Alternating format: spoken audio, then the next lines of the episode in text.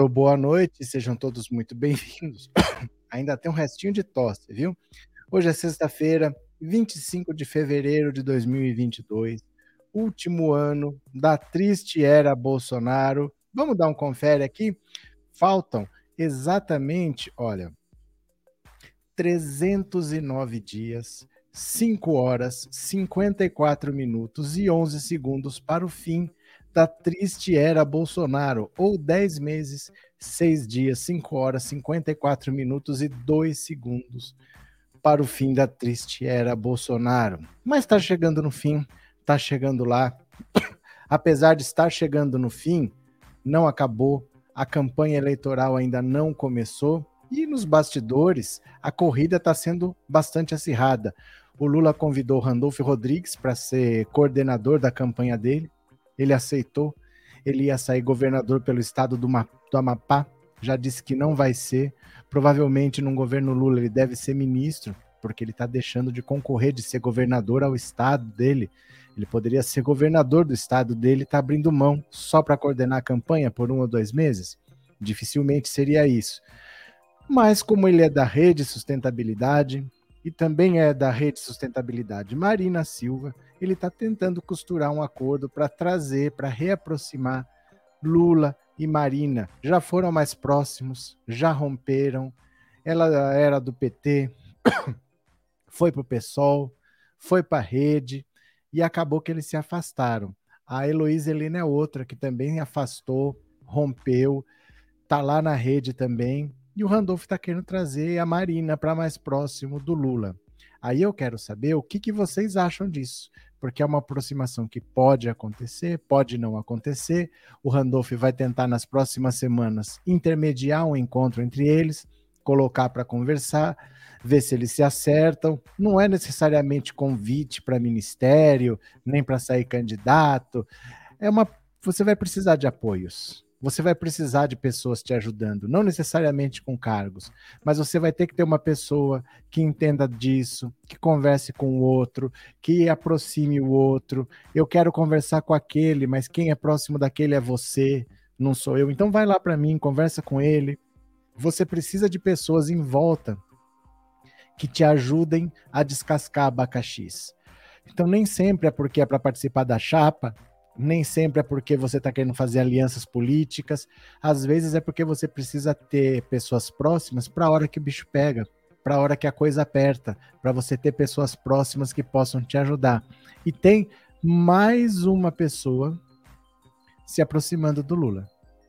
Dessas que já foi próxima, se afastou e que pode estar se aproximando. Eu vou falar primeiro da Marina Silva, que o Randolph está querendo trazer. Mas eu quero que você me diga no WhatsApp 14 997790615 quem é a outra pessoa que também pode estar se aproximando, que pode estar voltando para o ninho, pode estar, pode não estar, não sabemos, mas tem uma outra pessoa. E eu quero saber se você sabe quem é. Eu vou ler a matéria da Marina Silva, vou ler mais uma matéria e depois eu vou ler a matéria revelando quem é essa pessoa. Mas antes eu vou ver sua opinião no WhatsApp. Será que você sabe quem que é a outra pessoa? Uma pessoa, o Randolph está pessoalmente empenhado em aproximar do Lula, é a Marina Silva. Essa não tem segredo, já sabemos. Mas tem uma outra que está se aproximando, que está circulando e que pode querer se aproximar.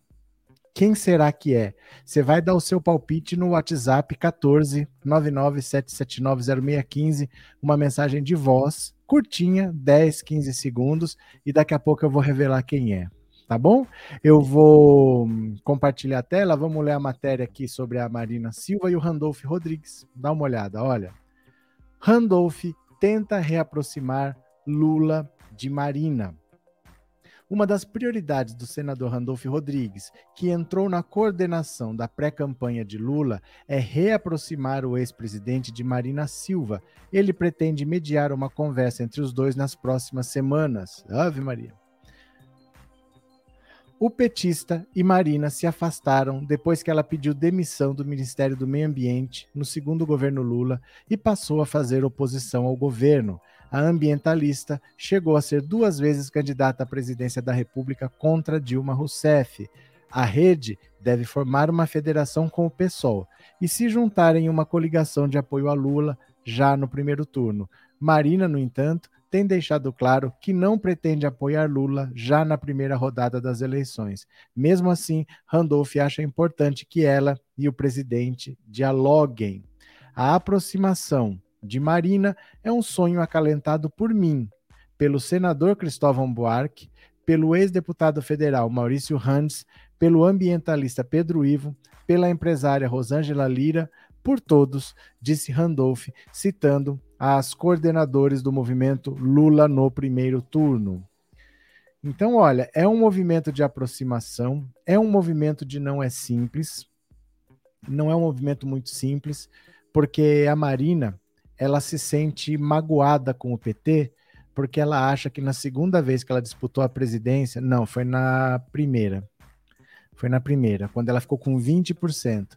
Ela foi atacada e ela acha que ela foi atacada por determinação do João Santana, que era o marqueteiro, que foi o marqueteiro das campanhas do Lula e da Dilma. Hoje ele é marqueteiro do Ciro Gomes. Do ponto de vista dela, o PT viu o que ele fazia e compactuou, foi complacente, deixou para lá, não fez nada. Até naquele naquela campanha, quando ela teve 20% e depois foi apoiar o Aécio no segundo turno contra a Dilma, ela fala da campanha de ofensas, de difamação, de ataques que a campanha da Dilma estava fazendo contra ela e contra o Aécio. Ela tem esse ressentimento de ter sido atacada pela campanha da Dilma, pela campanha do PT. Tudo isso foi coisa do João Santana.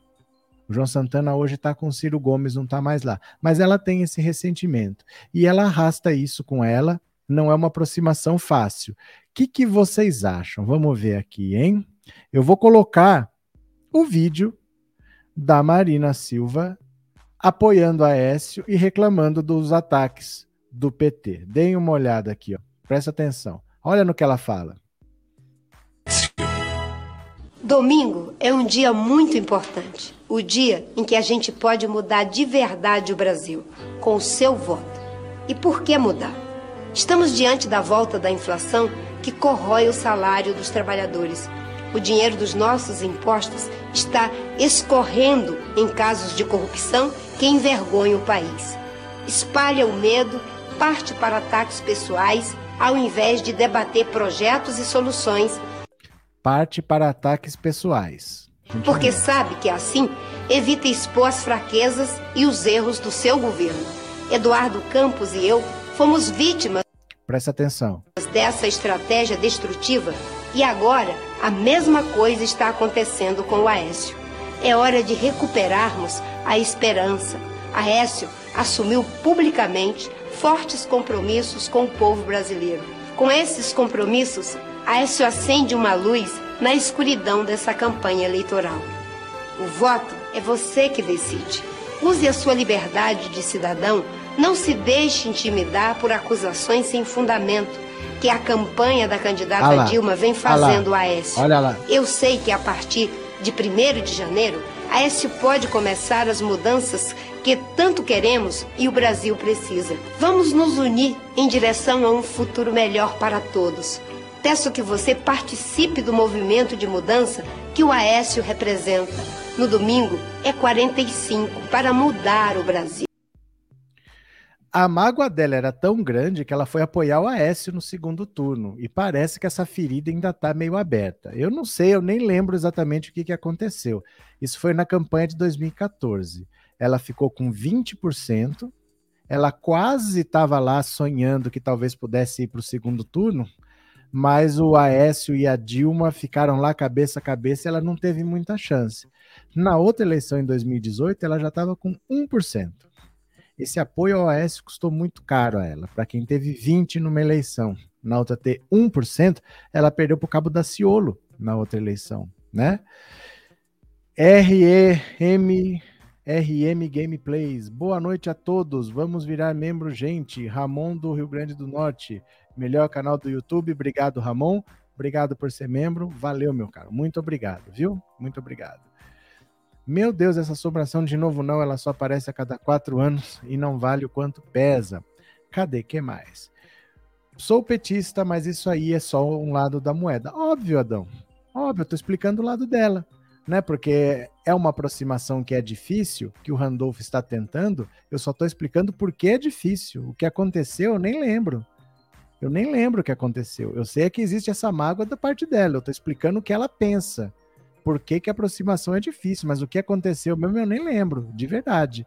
2014 eu não lembro de nada, não lembro, viu? É, e ela não sabia de tudo que o povo de Minas falava dele. Não, isso daí, gente, isso daí nem se apeguem, não tem explicação. Não fica perguntando o que, que ela foi fazer com o lado do Aécio, que isso aí não tem explicação, não tem resposta, não tem justificativa. Nem se apeguem, porque não tem o que responder. Isso daí eu vou te contar. Né? Tanto é que ela teve 20% em 2014, deu esse passo, na outra eleição ela teve um. Nem quem votou nela acreditou, nem quem votou nela aceitou, né? Cadê? Não. Devia estar fora do jogo também. Ela tem, não tem cacife para mais nada na política. Maria Aparecida. É, gente, depois de apoiar a OAS, meu Deus, traidora não. Mas, Marinês, ó, por isso que vocês não estão na política. Não pode pensar assim. A política, você faz alianças e você desfaz alianças. Ah, mas apoiou todo mundo, já apoiou todo mundo na política. São as circunstâncias. Não é amizade, não é alguém que era seu amigo e brigou com você. Vocês levam isso como se fosse algo pessoal. Ai, não, estava comigo, agora está com o outro, nunca mais. Na política, você não pode falar nunca mais. O Lula, quando a Dilma convidou ele para ser ministro do ministro da Casa Civil, depois o Gilmar Mendes anulou a condenação dele, ele demorou, ele não queria aceitar. Ele não queriam que pensasse que ele queria fugir da Lava Jato, mas quando ele aceitou, ele já tinha conversado com Renan Calheiros, com Eduardo Cunha, com Michel Temer. Tem que conversar para fazer política. Não existe isso com fulano nunca mais. Não pode ser assim. Isso é um sentimento nosso, de quem não é da política.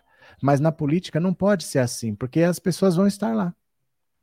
Sabe, as pessoas vão estar lá. Como é que faz? Ah, com fulano nunca mais. Então, cada vez eu vou ter sempre um voto a menos nessa disputa, porque aquele não, aquele não, aquele não, pode ser assim.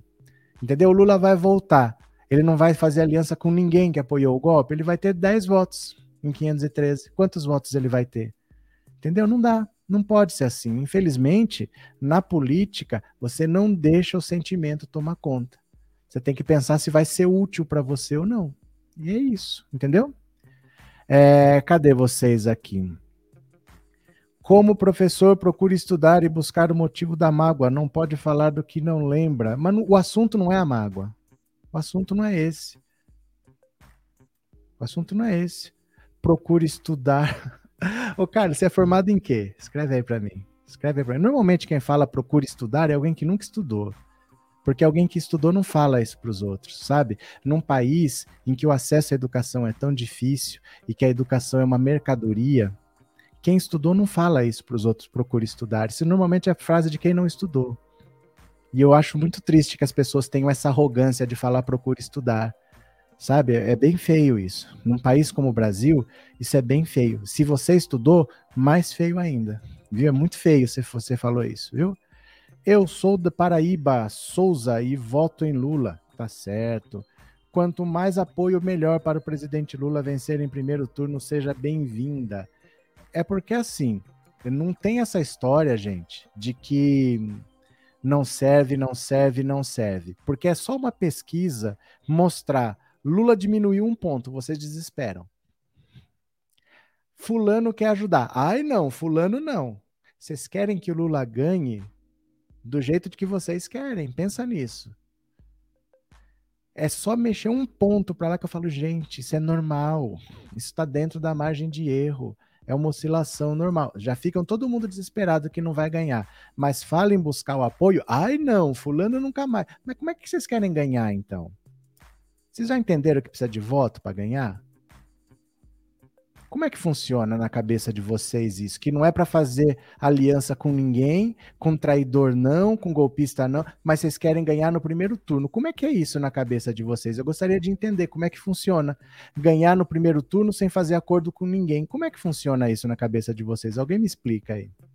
Como é que é, hein? É por isso mesmo que eu vou me lançar candidato a vereador em 2024. Eu sou um sem vergonha assumido. Todas as ajudas são bem-vindas. O foco é Lula no Planalto que vem a Marina. Eu não, eu não tô nem aí para Marina. Eu não ligo. Se vem, se não vem, se ajuda, se não ajuda. Mas a gente não pode se basear pelas emoções. Eu só quero abrir o olho de vocês para isso. A gente não pode se deixar levar por raiva. Porque a gente quer o quê? Quer ganhar as eleições o quanto antes? Mas também não quer fazer parceria com ninguém. E também não quer chamar ninguém para coligação. E também não quer fazer federação. E não quer abrir mão de nenhum estado. Vocês acham mesmo que vai conseguir tudo? Pensa bem se é possível conseguir tudo. Vou fazer 27 governadores, 27 senadores, vou eleger 400 deputados federais, não vou precisar de ninguém. Vocês acham mesmo que isso vai acontecer? A gente tem que trabalhar com a realidade, não com os desejos. A gente pode querer um monte de coisa, mas a gente não trabalha com os desejos, a gente trabalha com a realidade, né? Vamos ver aqui, ó. É, eu sou de Imperatriz do Maranhão e voto e faço campanha para o Lula presidente. Cláudio, tá aí. Eu só fiz o primeiro ano primário. Orisvaldo Carneiro, tá certo? A política às vezes tem que dançar conforme a música. Às vezes não, Wilson, sempre. Sempre, porque você não faz política sozinho. Tá cheio de gente que vai estar lá, quer você queira, quer não. O cara vai se eleger ah, eu não gosto do fulano, mas ele vai ter voto, ele vai estar tá lá. Se você não quiser ele do teu lado, ele vai ser seu adversário. É um para te combater, não tem muito como fugir disso, né? Não tem como fugir. Cadê? Professor, esse povo que se preocupa com pesquisas antes do tempo não entende nada de política e não querem entender. Parece que Lula nunca disputou eleições, o povo delira. Mas sabe o que é isso? É ansiedade. É ansiedade. Porque a pessoa não vê a hora do governo Bolsonaro acabar. Então ela quer que o Lula já tenha 80%. Mesmo que o Lula tenha 80%, a eleição é em outubro e a posse é 1 de janeiro, não muda nada. O Lula não luta contra Bolsonaro, o Lula luta contra os 50%. Se ele superar os 50%, o Bolsonaro pode subir, pode chegar até 49%. O Lula passando de 50% não tem segundo turno. Então, tem que esperar, não tem jeito, né? Mas é a ansiedade de ver o fim desse governo que faz as pessoas quererem que vença, que vença, que vença, mas não, não vai antecipar. Ter que esperar de qualquer jeito. Tem tempo, né? É, professor, boa noite. A Marina sabe que errou. O importante é reconhecer e virar a página. É, então, não sei se ela sabe se ela errou. Eu não sei se ela acha que ela errou, porque a mágoa eu acho que ainda tá lá, viu? É, Marina disse tudo isso no calor das emoções em 2014, diferente do Ciro Gomes. É, boa noite, Luiz Mário. Lula vai precisar de muitos apoios. Ela é um zero à esquerda, não fede nem cheira. Tanto faz ela vir ou não, acho que ela não dá nem para ser contra. Ninguém é assim. Ninguém é assim, tá? Ninguém é assim. É, cadê? Cadê? Que tal Marina, deputada pelo PT? Mas ela tem o partido dela, Celi. Ela tem o partido dela, ela é da rede, né? É, má política, às vezes temos que. Na, na política, às vezes temos que aceitar apoio até do inimigo. É, boa noite, Trindade. Boa noite, Inês. Boa noite a todos. Professor, a posse agora é dia 6 de janeiro. Já mudou? Já mudou para dia 6? Não é mais dia 1? Hum, importante saber. Importante saber. Deixa eu ler mais uma aqui, que depois eu vou falar de outra pessoa que está arrastando as asas. Vou falar de outra. E você vai me dizer no WhatsApp quem é essa outra. Quem será que é a outra pessoa que está arrastando as asas para o lado do Lula? Mas eu vou ler uma notícia e depois eu vou ouvir o WhatsApp a sua opinião, tá? Olha. Opa, pera lá. Pronto, bora. Justiça Federal diz que inquérito vazado por Bolsonaro é sigiloso. Gente, isso aqui é muito grave, viu?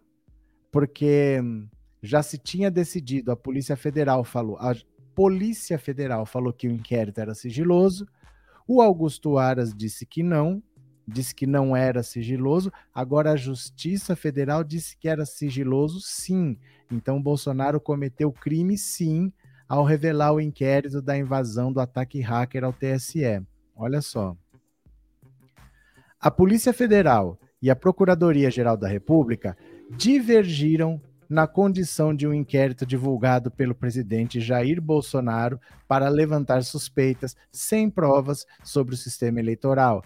A PF disse que o material não podia ser compartilhado porque estava sob sigilo e concluiu que Bolsonaro cometeu crime. Já a PGR, Augusto Aras, alegou que a investigação era pública e inocentou o presidente. A reportagem do Globo solicitou à 12ª Vara Federal do Distrito Federal uma cópia do processo propagado por Bolsonaro. O pedido, porém, foi negado sob o argumento de que a investigação é sigilosa. E agora como é que faz? E agora como é que faz? Vocês perceberam a estratégia? A Polícia Federal disse que era sigiloso. O Augusto Aras falou: não, é público. Ele não cometeu crime nenhum, porque ele revelou um inquérito que é público. Aí o Globo foi lá e pediu uma cópia. Ó, me, fornece uma cópia aí, não é público? Ele falou: não posso, é sigiloso. E agora, como é que faz? Informa a Vossa Senhoria que o inquérito policial 1065955 772020 401 3400 trata de investigação sigilosa e que, no momento, encontra-se tramitando entre a Polícia Federal e o Ministério Público, respondeu a 12ª Vara Federal do DF. A investigação vazada pelo presidente apura as circunstâncias de um ataque hacker ao Tribunal Superior Eleitoral e teve início após um pedido do próprio TSE a PF. Não há nenhuma relação com as urnas eletrônicas, mas Bolsonaro exibiu a documentação em uma live em agosto do ano passado, apresentando o inquérito como uma suposta evidência da vulnerabilidade das urnas, o que não é verdade. Após Bolsonaro vazar a documentação, o TSE pediu à PF a abertura de um inquérito sobre a divulgação desse documento. A delegada Denise Dias Ribeiro concluiu que o caráter tinha natureza sigilosa e apontou que Bolsonaro cometeu crime de violação de sigilo funcional. Na semana passada, o Procurador-Geral da República, Augusto Aras, apresentou um pedido de arquivamento, passou pano, passou pano, sob argumento de que não houve decisão judicial decretando o sigilo do processo e que o delegado do caso não registrou o inquérito como sigiloso no sistema interno da Polícia Federal. Portanto, disse Aras, não é possível acusar Bolsonaro de crime, já que a documentação era pública. O relator do caso, o ministro Xandão, ainda não decidiu a respeito do pedido de arquivamento. Procurada, a PGR afirmou que as normas internas da Polícia Federal dispõem de que o delegado responsável deve requerer ao juiz para o qual foi distribuído o inquérito para que nele seja determinado o segredo de justiça, o que não havia ocorrido até o dato, a data dos fatos investigados. O órgão disse ainda que não dispõe de informações para afirmar se posteriormente àqueles eventos o procedimento foi adotado pela autoridade policial nos termos do artigo 94, parágrafo único, papapá. Investigadores da PF afirmam que o inquérito atualmente tem classificação sigilosa no sistema da corporação. A reportagem questionou a superintendência do PF a respeito do sigilo do inquérito, mas o órgão respondeu apenas que há diligências em curso. No referido inquérito, algumas diligências encontram-se pendentes, dessa forma, informações mais detalhadas não podem ser dadas, uma vez que medidas judiciais foram tomadas, o que, consequentemente, inviabiliza o acesso de terceiros estranhos à investigação. Especialistas de direito penal opinam que, mesmo sem um decreto do juiz ou um despacho do delegado, o inquérito pode ter documentos com teor sigiloso, cuja divulgação pode caracterizar crime. No caso do inquérito sobre o ataque hacker, por exemplo, o delegado recebeu uma sindicância sigilosa do TSE a respeito do assunto, com o aviso de que estava sob sigilo. Um procurador do Ministério Público Federal, ouvido sob anonimato, disse que o sigilo de um feito é definido pela natureza de seus dados, como a exigência de solicitações a operadoras de telefonia por dados pessoais dos usuários que seriam sigilosos. Olha, basicamente o que aconteceu foi o seguinte: lembra que o Bolsonaro fez uma live? Ele estava dizendo que ia trazer provas de fraudes nas urnas eletrônicas. E não provou nada. Só que naquela live, ele mostrou um inquérito da Polícia Federal. Um inquérito que estava investigando um ataque hacker. Então, o sistema da, do TSE sofreu um ataque. As urnas não tem nada a ver com isso, porque as urnas não têm conexão com a internet. Elas não são conectadas a nada. Então, mesmo que você invada o sistema do TSE, você não invade as urnas porque as urnas não estão conectadas, elas não têm conexão com a internet. Mas ele usou isso como argumento para dizer: tá vendo, o TSE é vulnerável, está sendo atacado. Esse inquérito é sigiloso. A Polícia Federal já disse que ele era sigiloso. O Augusto Aras foi lá e passou pano, falou: não, não era sigiloso, era público. Ele mostrou e não era crime divulgar, porque era público. Aí o jornal O Globo foi lá e falou: então me dá uma cópia que eu quero ler. A justiça falou: não, não posso te dar uma cópia porque é sigiloso. Agora, como é que faz? Porque se é sigiloso e o Bolsonaro divulgou, ele cometeu crime. O que, que deve acontecer se ele cometer um crime? Depende do Augusto Aras denunciar.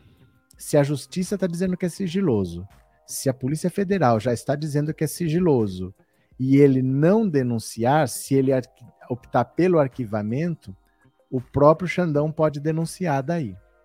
Mesmo que isso não aconteça, isso é na, no Ministério Público, na Procuradoria. Tem também na Justiça Eleitoral procedimentos investigando quem vazou, por que vazou, por onde vazou, e ali o Bolsonaro também pode se pegar. Aí já é outro procedimento, não é o caso que está lá na Procuradoria, mas é dentro do TSE, é um outro inquérito lá, investigando de onde saiu, de onde veio o pedido, e ali ele também pode ficar inelegível. Esse inquérito preocupa muito o Bolsonaro, porque foi um grande vacilo, ele não podia ter mostrado esse inquérito. Ele era sigiloso, ele não poderia ter feito isso, mas fez e fez isso usando a estrutura do governo federal, usou a TV, a EBC para divulgar, ele usou tudo isso meio que fazendo campanha antecipada. Ele está todo enrolado por causa dessa live, ele está bem enrolado, viu? Maria Elisa, obrigado por ter se tornado membro, obrigado pelo apoio, obrigado pela confiança. Bem-vindo, Maria Elisa, muito obrigado, viu? Muito obrigado mesmo, valeu. As urnas não são conectadas mesmo. Trabalho nas eleições e sei disso. É, nunca foram e nunca serão, porque essa é a garantia de que elas são seguras. Elas não são conectadas a nada, né? Augusto Aras, passador de pano de Bolsonaro, fora Augusto Aras. Augusto Aras, passador de pano. Olha o Augusto Aras aqui, ó. olha o Augusto Aras. Vai, que eu passo pano. Vou passando, vou passando, vou passando, vou passando. Diga onde você vai, que eu passo pano. Vou passando, vou passando, vou passando, vou passando. Diga onde você vai, que eu passo pano. Vou passando, vou passando, vou passando, vou passando. Diga onde você vai, que eu passo pano. Vou passando, vou passando, vou passando, vou passando. Diga onde você vai, que eu passo pano. Vou passando, vou passando, vou passando, vou passando. Aí o Augusto Aras, passador de pano, ele resolveu pedir o arquivamento porque o inquérito era público. Só que o Globo foi lá pedir uma cópia, eles falaram: não podemos dar uma cópia porque é sigiloso. Aí como é que fica, né? Cadê? Ele pode ficar inelegível? Seria ótimo. Não seria ótimo, Ambrosina. Não seria ótimo. É tudo que ele quer ser vítima seria a mesma coisa que dar uma facada nele, é transformar o agressor em vítima. Não podemos tirar Bolsonaro desse processo eleitoral. Não podemos dar a ele o discurso de que ele é vítima, de que ele é perseguido, de que está o um mundo contra ele, porque o discurso dele é sempre esse. Pior coisa que pode acontecer é tirar o Bolsonaro dessa eleição. Você teria, depois de quatro anos, um Bolsonaro muito pior e sem um Lula para enfrentar não seria uma boa ideia, não. É melhor que ele perca mesmo e no primeiro turno, que perca bem perdidinho assim mesmo, do que não disputar, sabe? Marina pode ajudar o PT só em participar da campanha e dar um discurso a favor do PT, como ela fez com a Aécio, isso por si só já se desculpou. Antônio Epifânio, obrigado pelo super chat, tá? Agora eu vou fazer o seguinte. Obrigado, viu, Antônio? Obrigado de coração. Eu vou ouvir o WhatsApp, 14 997790615, porque eu falei, tem outra pessoa que está tentando se reaproximar, que está arrastando as asinhas. Quem será que é essa pessoa? Vamos ver se vocês chutaram bem. Vamos ver aqui, ó. Eu vou. Deixa eu pegar aqui. Eu vou ouvir o que, que vocês falaram. Quem será que é a pessoa? Opa, pera lá. Quem será que é a pessoa que. Ai, caramba, tô todo atrapalhado aqui. Pera lá.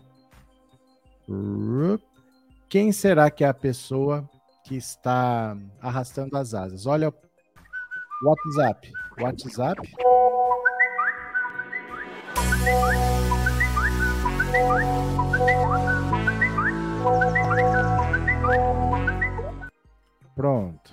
Agora vamos lá. Vamos lá, bora. Aqui está, voltei. Pronto, beleza.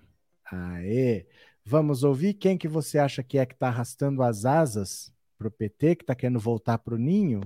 Roberto. Oi. Deve ser Joyce Raffman ou Alexandre Frota. Será? Um dos dois. Boa noite. Boa noite. A mulher que, que quer fazer aliança também com, com, com o PT Ah. é Marta Suplicy. Marta Suplicy? Não sei. Oi, professor. Acho Oi. que é, Ma- é Marta. Tá querendo se aproximar. Eu acho que é Marta. Marta Boa noite, Suplicy? professor Inês Nascimento, tudo Ah, bem? Tudo. Marta Suplicy, seria ela? Não sei. Boa noite, professor. É Oi. a Ângela de Diadema. Ah, Eu acho que quem está se aproximando de novo do, do Lula é a Heloísa Helena. Heloísa Boa Helena? noite, professor Paulo. Maranhão. Eu não duvido se a Marina vier, Marta Suplicy, o próximo deve ser o Temer. Temer? Professor, eu sou Ana Maria. Hum. A Marina é muito bem recebida, porque quanto mais gente da esquerda, melhor.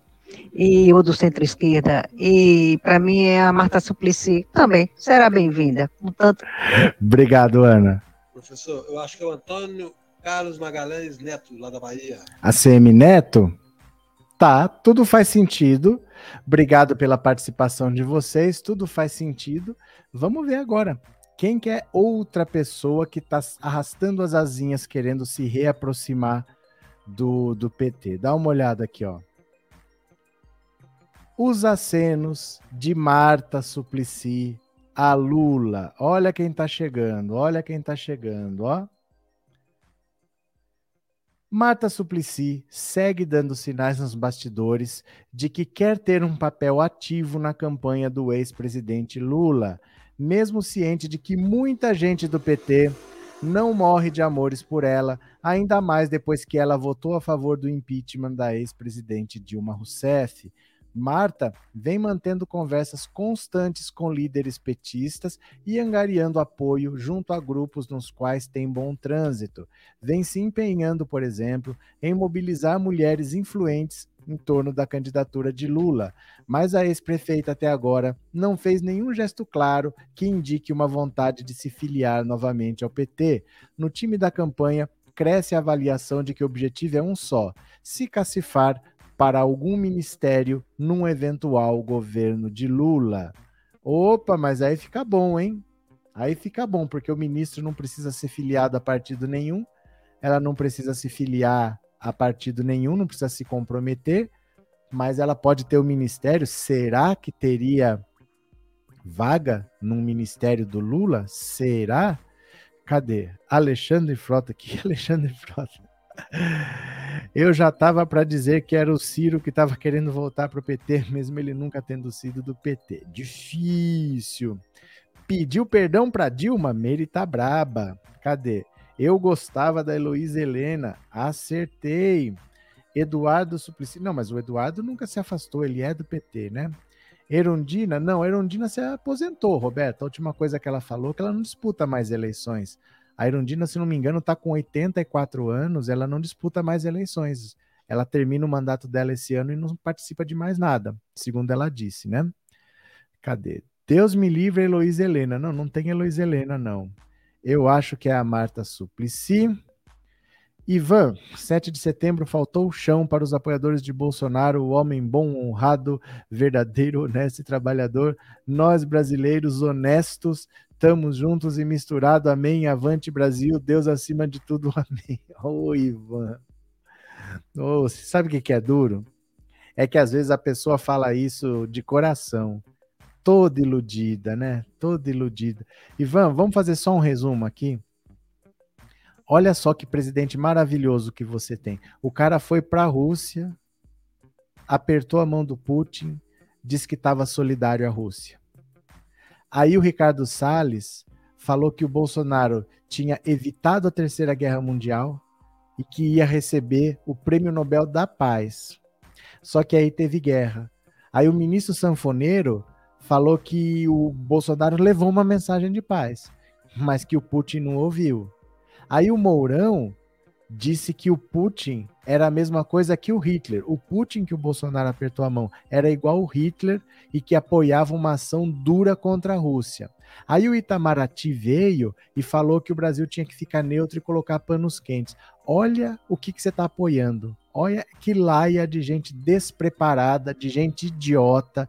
Bolsonaro foi se meter num país sabendo que podia ter uma guerra, foi ficar do lado do país que está invadindo o outro, está contra a comunidade internacional, tem um ministro sanfoneiro pateta, o outro perseguido pela Polícia Federal dando palpite, o Mourão que foi desautorizado pelo Bolsonaro, e você achando tudo lindo. Não é triste, não. Faz um exame de consciência para ver o que, que você está apoiando, a palhaçada que é esse governo. Um governo sem rumo, sem direção, sem caminho. De verdade, pensa se é por aí mesmo, né? A Silenga assumida. Tchau a tutti. Estamos em guerra e não vai ser fácil. Obrigado por sempre nos dar luz em sabedoria no seu trabalho. É importante, eu que agradeço. Obrigado pelo superchat. Não suma mais, viu? Não suma mais, não. Obrigado. Cadê? Marta vai fazer polidense pro Lula? Depende se vai ter aquele polimóvel lá, né? Que tinha o carrinho do Bruno Covas que era um polimóvel.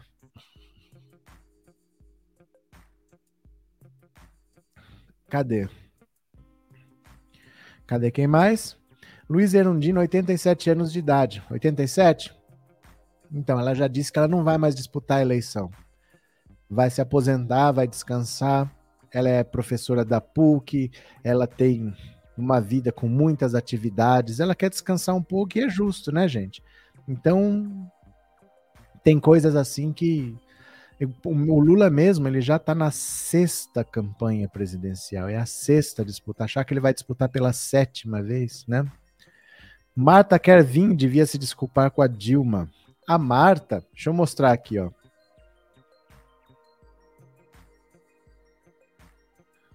Ó.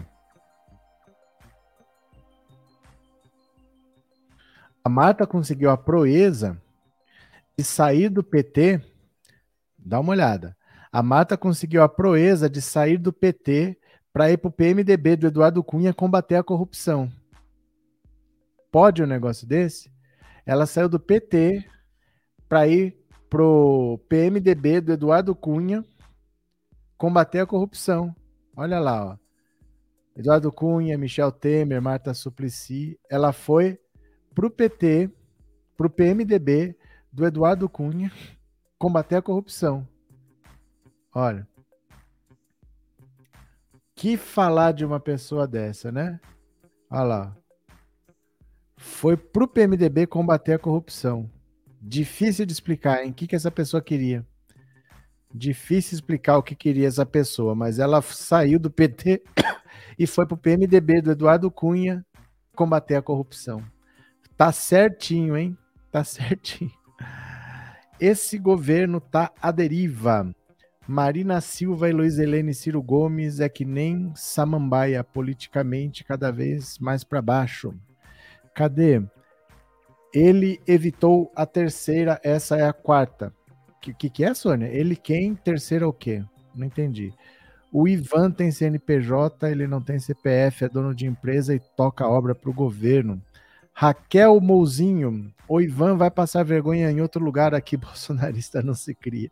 Obrigado, viu, Raquel? Obrigado pelo superchat, obrigado por ser membro. Muito obrigado, viu? Cadê?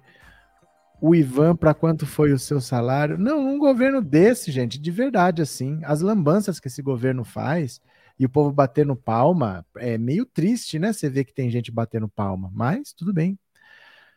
Boa noite, Tânia, mas o Ivan não quer saber, o ego dele deve bater muito forte pra, por esse desgoverno. É porque depois de estar há quatro anos apoiando esse negócio, um ano de campanha e três anos de governo, é duro dar o braço a torcer, né? É duro.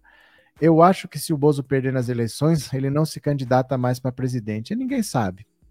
Ninguém sabe. O mundo é dinâmico, né? O tempo vai dizer. Temos que esperar. Marta Suplicy é igual ao Centrão, vai para onde está o poder. Mas agora eu vou ler outra notícia para vocês, para mostrar o quanto Bolsonaro está sem rumo, perdido, foi fazer graça na Rússia e agora ele pode se complicar. Olha. Guerra Essa aqui é a melhor. Pera lá. Pera lá, porque essa aqui eu tenho que compartilhar a tela diferente. Pera lá. Essa aqui é a melhor, gente. Essa aqui é a melhor. Pera só um pouquinho. Essa é a melhor do dia. Olha. Jovem Pan e Record exibem cenas de videogame para falar em invasão da Ucrânia. Vocês acreditam que eles fizeram isso? Essas imagens que eles mostraram aqui são imagens de jogo, porque tem jogo que simula guerra. Só que os jogos hoje em dia são muito realistas, eles são muito avançados. Não é mais um negócio quadradinho que faz som metálico. Você não sabe se é um vídeo ou se é um jogo. Só que é um jogo. Todo mundo deveria saber que é um jogo, porque se você põe uma imagem na televisão, você deveria checar a, a origem dessa imagem antes, né? Olha, deixa eu diminuir um pouquinho para vocês verem, ó. Como a invasão da Ucrânia afeta a economia mundial, o cara tá falando, e aqui do lado é cena de jogo, de videogame. Olha, que compromisso com a verdade. A Jovem Pan News e a Record, ao noticiarem a invasão russa à Ucrânia, usaram um vídeo que mostra um avião sendo atingido por mísseis, mas as imagens, na verdade, são do game Arma 3. Jogadores logo perceberam na confusão que acabou virando piada nas redes sociais. Ambas as emissoras foram procuradas por Splash e o texto será atualizado assim que houver resposta. Na Jovem Pan, a imagem ficou exibida enquanto comentaristas analisavam a situação, entre eles o ex-ministro do Meio Ambiente, Ricardo Salles. Olha que bonito aqui, ó. Sabe o que, é pior? Olha de onde eles acharam a imagem. Baixaram do Kawaii. Olha que fonte segura baixaram a imagem do Kawaii, é uma imagem de um videogame e exibiram. Olha. Com a Rússia, os Estados Unidos parece que insuflaram, a administração Biden parece que insufla essa divergência com os russos, utilizando a Ucrânia como pretexto.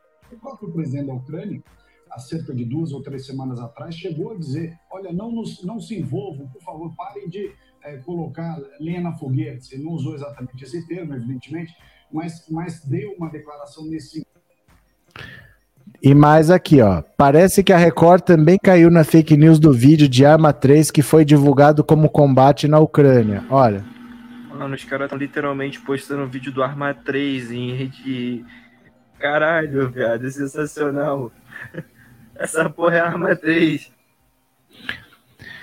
Não é a primeira vez que os gráficos realistas dos videogames causam confusão na Record. Alguns relembraram a vez que a emissora exibiu cenas do jogo Força Motorsport 6 como se fosse uma prova para ser motorista do presidente dos Estados Unidos. Ó. Num distúrbio, ele tem que dirigir de ré. Como é que o cara consegue dirigir assim, hein? Não pode sair da pista. Saiu da pista, ele não é contratado para dirigir o carro presidencial americano. Tem condições, Lombardi? Nenhuma. Consegue? Nenhuma. Olha aí. Gente, isso é um jogo também, tá? Isso é um jogo. Olha o nível do profissionalismo dessa gente, que pega a imagem de videogame e apresenta como se fosse de verdade. Primeiro, é um vídeo baixado do Kawaii, que é um aplicativo de vídeos que é para brincar. É igual o TikTok para quem não tem. É um aplicativo de vídeos. O cara baixa o vídeo de lá e coloca. Segundo, sabe por que, que é fácil você perceber que é um jogo? Porque é filmado de perto. Você vê assim dando tiro no avião, é como se estivesse filmando de perto. Nunca vai ter uma câmera ali no meio da batalha. Se você filma, você filma de longe. Ali são cenas como se fosse assim, ó, você tá vendo dar o tiro daqui, é como se quase você tivesse dando tiro e olhando. Nenhuma emissora filma tão de perto porque você teria que estar tá dentro da guerra para filmar. Então é óbvio que aquilo é um jogo. Você tá vendo dar o tiro assim, ó, como se fosse quase você que tá atirando, é porque é um jogo, não é vida real. E eles pegam de um aplicativo de vídeos, jogam lá como se fossem imagens da guerra. Olha o compromisso que essas emissoras têm com a verdade, com a responsabilidade. Aí o Bolsonaro vem, Globolixo? Eu não assisto a Globolixo, eu só me informo pela Jovem Pan. Olha o que, que a Jovem Pan faz. Mostra a cena de um videogame e fala que é a cena da guerra do, da Ucrânia e os caras acreditando, né? Meu filho falou e disse: Isso parece um jogo, mãe. É, mas é jogo pelo ângulo. Sabe, se fosse uma guerra, você nunca ia filmar praticamente do ponto de vista de quem atira, porque eu não vou botar um câmera ali. Vocês estão entendendo o que eu tô falando? Deixa eu ver se eu pego aqui, ó. Al- Alguma coisa, eu não tenho nada aqui. É qualquer uma caneta que seja. Isso aqui é um canhão. As imagens mostram os tiros saindo do canhão e é filmado praticamente da pessoa que está no canhão. O câmera teria que estar dentro da arma, vocês entendem isso? Então é o ponto de vista de quem está na guerra. Não é o ponto de vista de um cinegrafista. Um cinegrafista de verdade, humano, de uma emissora, não estaria ali. Se ele tivesse ali, ele estava atrapalhando. Só em jogo que é assim. Na vida real, você não está dentro da guerra assim. Era para você ter uma noção de que aquilo não podia ser real, né? Na PAN só tem o que não presta. Olha a cara do Salles, ex-ministro do desmatamento. É impressionante como essa gente ganha audiência com essas barbaridades. E, a- e os panacas dos gados acreditam. Eles acreditam em qualquer coisa. Você viu aquele van que apareceu aí? Dá até pena de verdade, sabe? Porque essas pessoas vão continuar existindo e elas vão sofrer muito. Quando o Lula vencer, esse pessoal vai desesperar. Esse pessoal, vocês lembram no 7 de setembro que falaram que, olha, não está confirmado, mas parece que o Bolsonaro decretou estado de sítio, aparece que ele decretou. Esse pessoal vai sofrer de verdade. Esse pessoal vai sofrer de verdade. Eles, eles são seres alucinados, gente. Essa gente vai sofrer de verdade, né? É, Neuza Del Conte, infelizmente, o público da Record acredita nessas imagens falsas sensacionalistas. É porque quando você pensa. Quer ver, ó? Eu vou tentar mostrar de novo aqui para vocês, para vocês entenderem o que eu tô falando, porque às vezes fica mais ou menos claro, mas não fica claro. Ó, vou mostrar aqui de novo.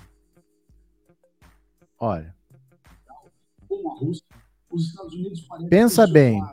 Ó. Biden parece que insufla essa divergência com os russos. olha de onde, olha de onde está saindo o tiro. É praticamente do lugar de onde está filmando. Vocês entendem? Olha, utilizando a Ucrânia como Olha. praticamente tá do seu lado o negócio que tá dando o tiro. É como se você estivesse dentro da guerra. Num jogo, tudo bem. Num jogo, você pode estar sentado num carro de Fórmula 1 que não tem problema, você não vai morrer. Mas numa guerra, ninguém estaria tão perto de onde está saindo o tiro. Porque você teria que estar dentro da guerra. E um cinegrafista atrapalha dentro da guerra, entendeu? Olha, não tem como ter uma pessoa ali "Olha, não filmando ali assim, ó. É, Ó, não tem como. fogueira." Você não usou exatamente Ó, você teria que estar ali, ó. ó, onde você tem que estar? declaração Não tem como você estar tão perto da origem do tiro, senão você estaria dentro da guerra mesmo. Se atrapalha até ali, né?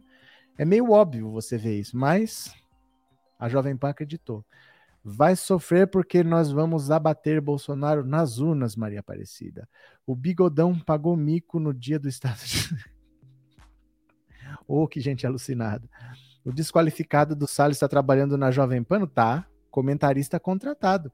Ali, ó, o Adriles perdeu o emprego, mas tem a, a Zoe cubana, tem o Ricardo Salles, tem uma galera ali triste, viu? Eu costumo assistir esses vídeos de modo aleatório pelo Facebook. Então, mas é uma coisa meio óbvia, porque se você começa a ver, praticamente você está no lugar de quem atira. Não pode ser real. Um câmera tá dentro da guerra desse jeito, atirando ali. É como se você estivesse dentro de um tanque de guerra. Não pode ser real. Só pode ser um jogo, né? Mas ah, para Jovem Pan tá tudo bem. Professor Alexandre de Moraes determinou que o Telegram tire vídeo fake do ar. Foi hoje vídeo que o Bozo postou 24 horas para tirar do ar. Márcio, você vai ver daqui a pouco eles começarem a determinar que o Telegram saia do ar. O Telegram vai sofrer ou sérias restrições no Brasil ou vai ter que sair do ar, porque eles não respondem.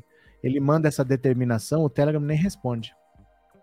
O Telegram não responde, ele não tem escritório no Brasil, só tem, eu acho que a sede dele é em Dubai, que já foi colocado em Dubai, porque eles analisaram onde eu posso pôr para fugir de lei, que país que me deixa fazer tudo, então eles foram para lá para não ser perturbados e eles nem respondem. O Alexandre de Moraes pode determinar o que ele quiser para o Telegram, que o Telegram não responde, eles vão acabar tirando o Telegram do ar no Brasil, viu? Nós vamos fazer um massacre de votos nas urnas, só vai dar Lula a eles que não sabem das coisas. Marta, Marina Silva, Luiz Helena e Marta Suplicy, Ciro Gomes é que nem Samambaia. Mas de novo, Paulo, de novo. O MP não deveria cobrar a Jovem Pan e Record por essa mentira deslavada? Gente, vocês estão achando agora que tudo a justiça vai atrás.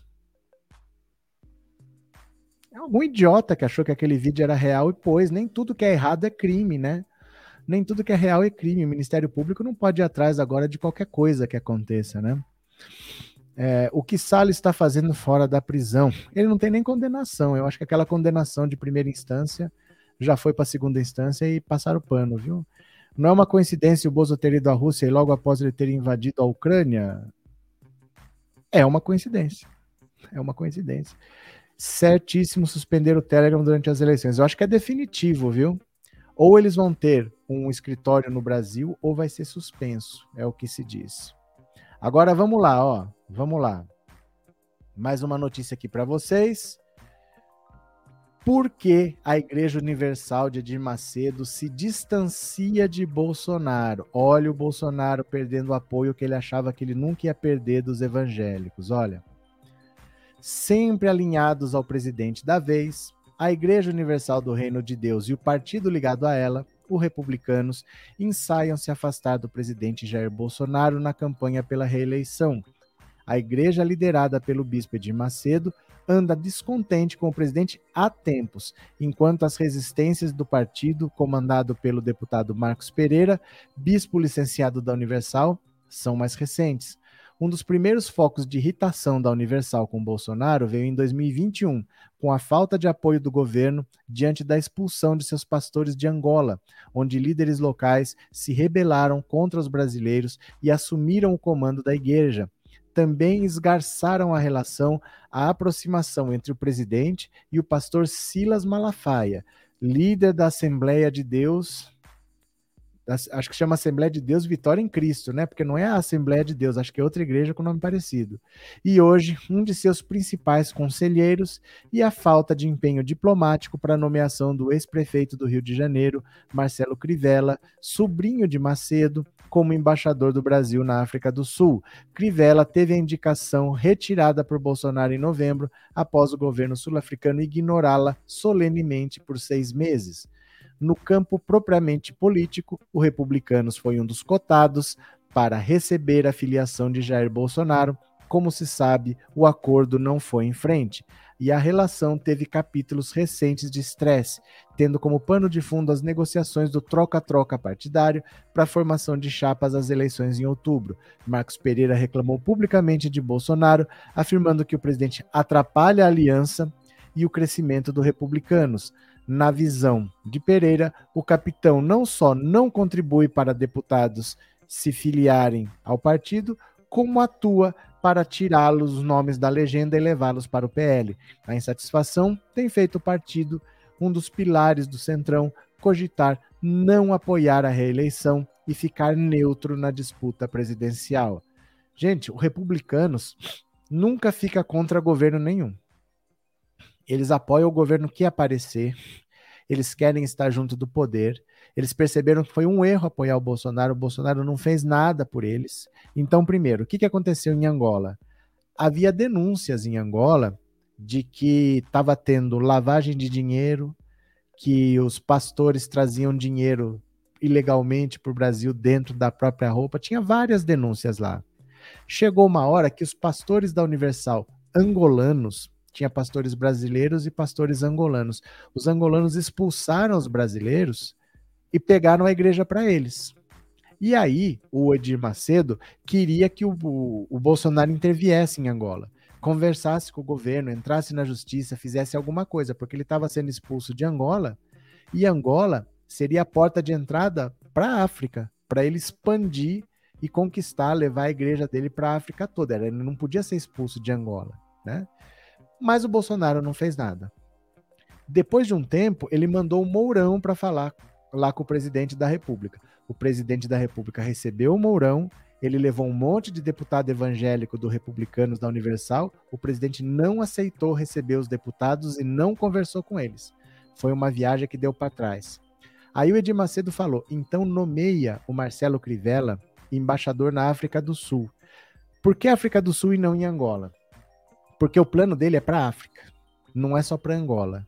E na África do Sul, Marcelo Crivella já morou na África do Sul. Ele foi missionário lá na Universal na África do Sul. Ele prega em português, ele prega em inglês e ele prega em Zulu. Pra você ter uma ideia, ele aprendeu Zulu enquanto ele morava na África do Sul e pregava em Zulu. Então ele queria colocar o Marcelo Crivella lá para prestar apoio em Angola quando precisasse. Só que o Bolsonaro indicou e a, a África do Sul simplesmente não respondeu, porque o país tem que aceitar. Ele pode negar, mas negar é muito agressivo na diplomacia. Quando você não aceita um nome indicado, é quase declarar guerra. Na diplomacia isso não se faz. Quando você não quer aceitar, você simplesmente não responde. Olha, quando você vai aceitar? Não tenho prazo para aceitar. E nunca responde, mas você não dá o um não. E ficou seis meses parado lá. E o Edir Macedo não gostou porque ele precisava do Marcelo Crivella lá. E aí agora ele falou o seguinte: não me ajudou em Angola, não nomeou Marcelo Crivella para lá. Os deputados, que é quem realmente importa no bolsonarismo, não é o Bolsonaro. Bolsonaro é um problema, porque ele ataca o TSE, o TSE vai estar com lupa no partido do Bolsonaro. Ninguém quer o Bolsonaro no partido, mas querem os bolsonaristas, porque vão puxar voto. Então eles querem o Hélio Negão, eles querem o Eduardo Bolsonaro, eles querem a Carla Zambelli, a Bia eles querem esse povo aí. Tá tudo indo pro PL.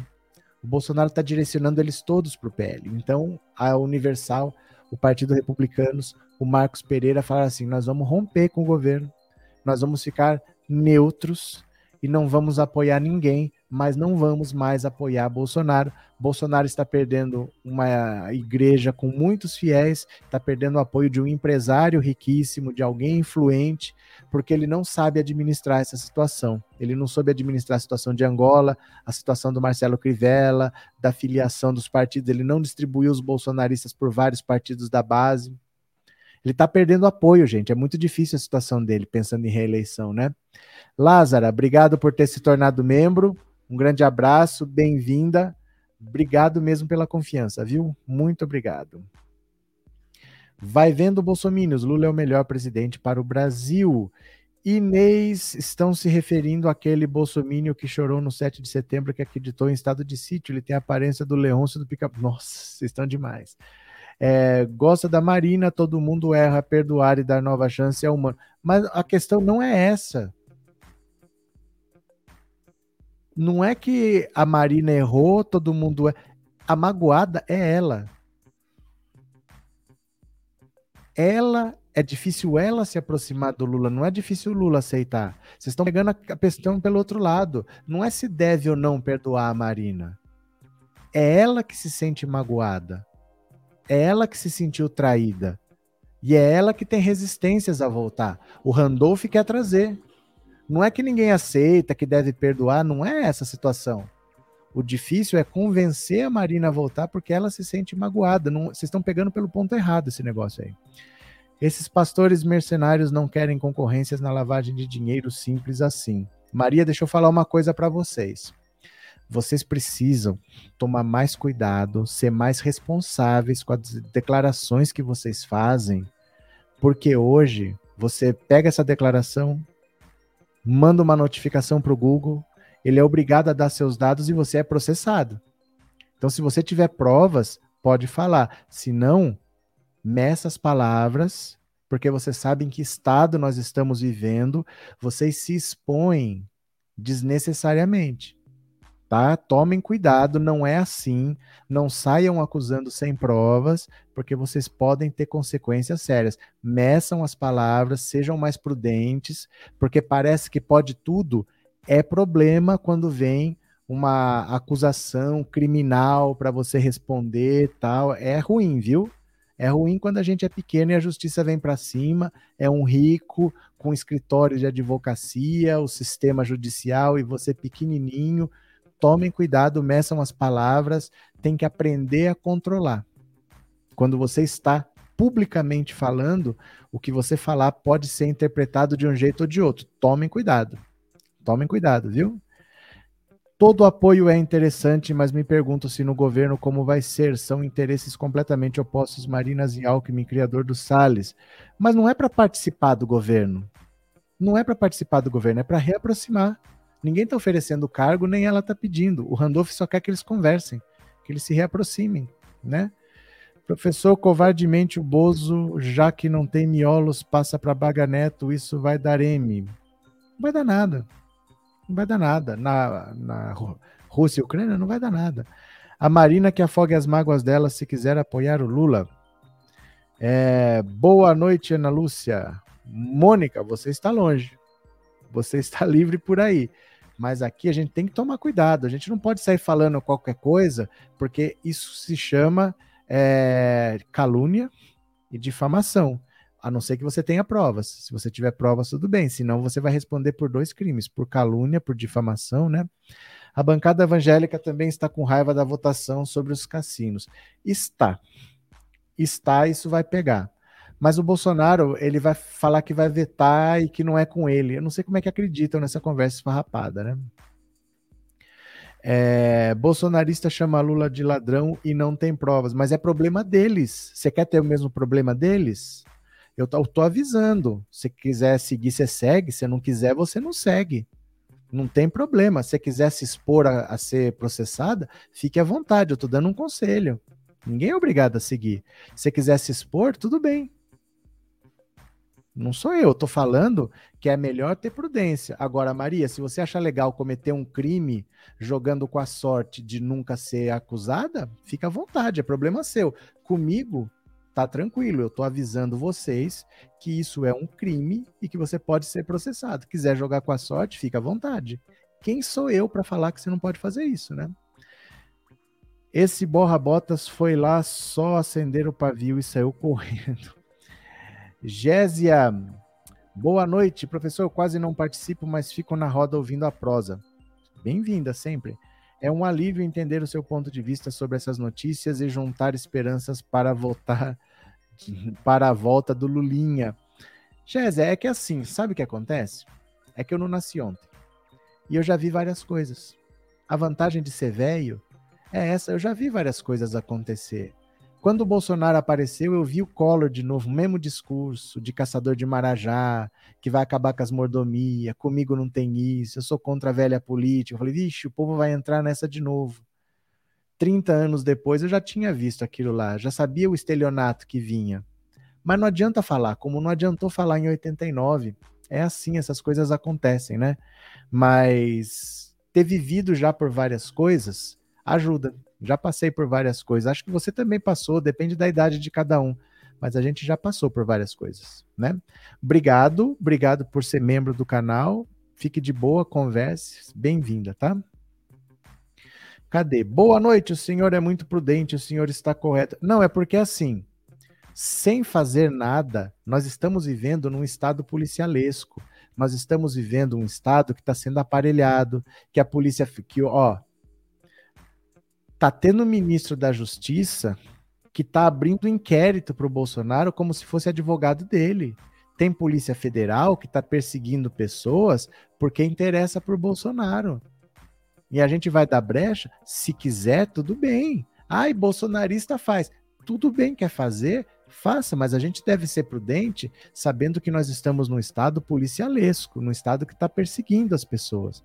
Né? Não tem porquê. É só falar as mesmas coisas, mas meça as suas palavras. Pensa se é daquele jeito mesmo, né? Pensa se é, é, eu vou pesar na letra desse jeito mesmo ou eu vou dosar um pouco. É só ser um pouco prudente, né? Cadê? Pastores que vivem de, da lã das ovelhas são mercenários, sim, a Bíblia prova.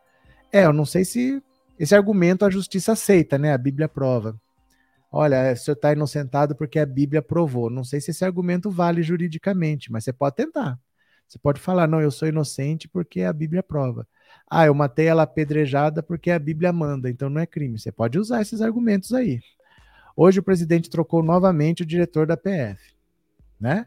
O povo ficou cego pelo ódio ao PT, não enxergaram a má pessoa que o Bozo é. Enxergaram e gostaram do que viram eu diria que enxergaram e gostaram do que viram, né? O PT está denunciando os gados por calúnia. Ah, eu só estou dando um conselho. Quem não achar que não deve seguir, não segue. Mas assim, nós estamos vivendo num estado policialesco, né? Deixa eu só pegar aqui e molhar a garganta. Hoje é sexta-feira, sexta-feira de carnaval. eu acho que a gente podia dar uma olhada na agenda do presidente. Será que esse menino trabalhou hoje? Vamos dar uma olhada aqui, ó. Deixa eu pegar aqui a agenda do presidente.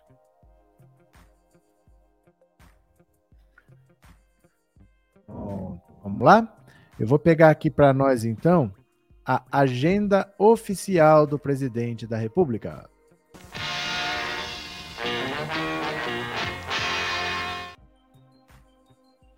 Pronto, cadê? Vamos lá, ó, vamos ver o que esse menino fez hoje. Provavelmente nada, né?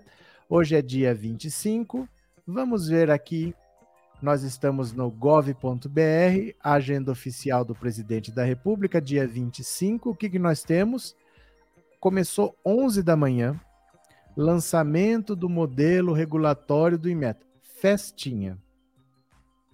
Depois, só voltou às duas e meia da tarde para conversar meia hora com Pedro César Souza e depois meia hora com Joaquim Álvaro Pereira Leite, ministro do Meio Ambiente. Acabou. Essa é a agenda do presidente hoje. Uma hora de trabalho, meia hora com o jurídico, meia hora com o meio ambiente. Acabou. Essa é a agenda do Bolsonaro. Sério, gente, não, é possível. Cá para nós assim. Você pode gostar, você pode não gostar, mas de verdade, assim, não é demais? Não é uma afronta isso? O cara tirou férias de sete dias. Essas férias custaram um milhão de reais. E ele tá cansado do quê? Que ele é um cara que há 30 anos não trabalha, ele tem duas aposentadorias, ele recebe como aposentado do Exército, ele requereu aposentadoria como deputado federal assim que ele entrou na disputa presidencial ele tem duas aposentadorias, tira férias, gasta um milhão de reais, ele gastou 900 mil reais em sete dias de férias em Santa Catarina, e o trabalho dele é esse. Ele trabalhou uma hora hoje. E esse cara gasta um milhão para tirar férias. Não dá para acreditar. É muito, sabe? É muito assim, é deboche na cara do brasileiro. O cara ter uma agenda dessa, tira férias e gastar um milhão cara que ganha, olha, o salário do presidente da República deve ser 35 mil reais por mês. 35 mil reais. Não é qualquer salário, é um excelente salário. É mil reais por dia. É praticamente um salário mínimo por dia de trabalho. O cara consegue gastar um milhão nas férias. Você imagina alguém gastar um milhão? Porque pensa, você ganha 30 mil por mês. Se você junta, trabalha, junta dinheiro, você vai para Paris, você vai para Londres, você vai para Nova York. O cara conseguiu gastar um milhão de reais em uma semana de férias. Ele ganha 30 mil por mês, ele já tem um bom salário, ele deveria pagar férias do bolso dele. Mas ele gastou do dinheiro público. Em uma semana, um milhão de reais. E a agenda dele é essa. Quando ele trabalha, é isso. Por que, que a gente paga isso? Por que, que a gente paga isso? Né? Não é um pouco assustador isso, não? Eu até separei uma notícia sobre isso aqui, ó. Quer ver? Deixa eu ver se eu acho aqui, ó.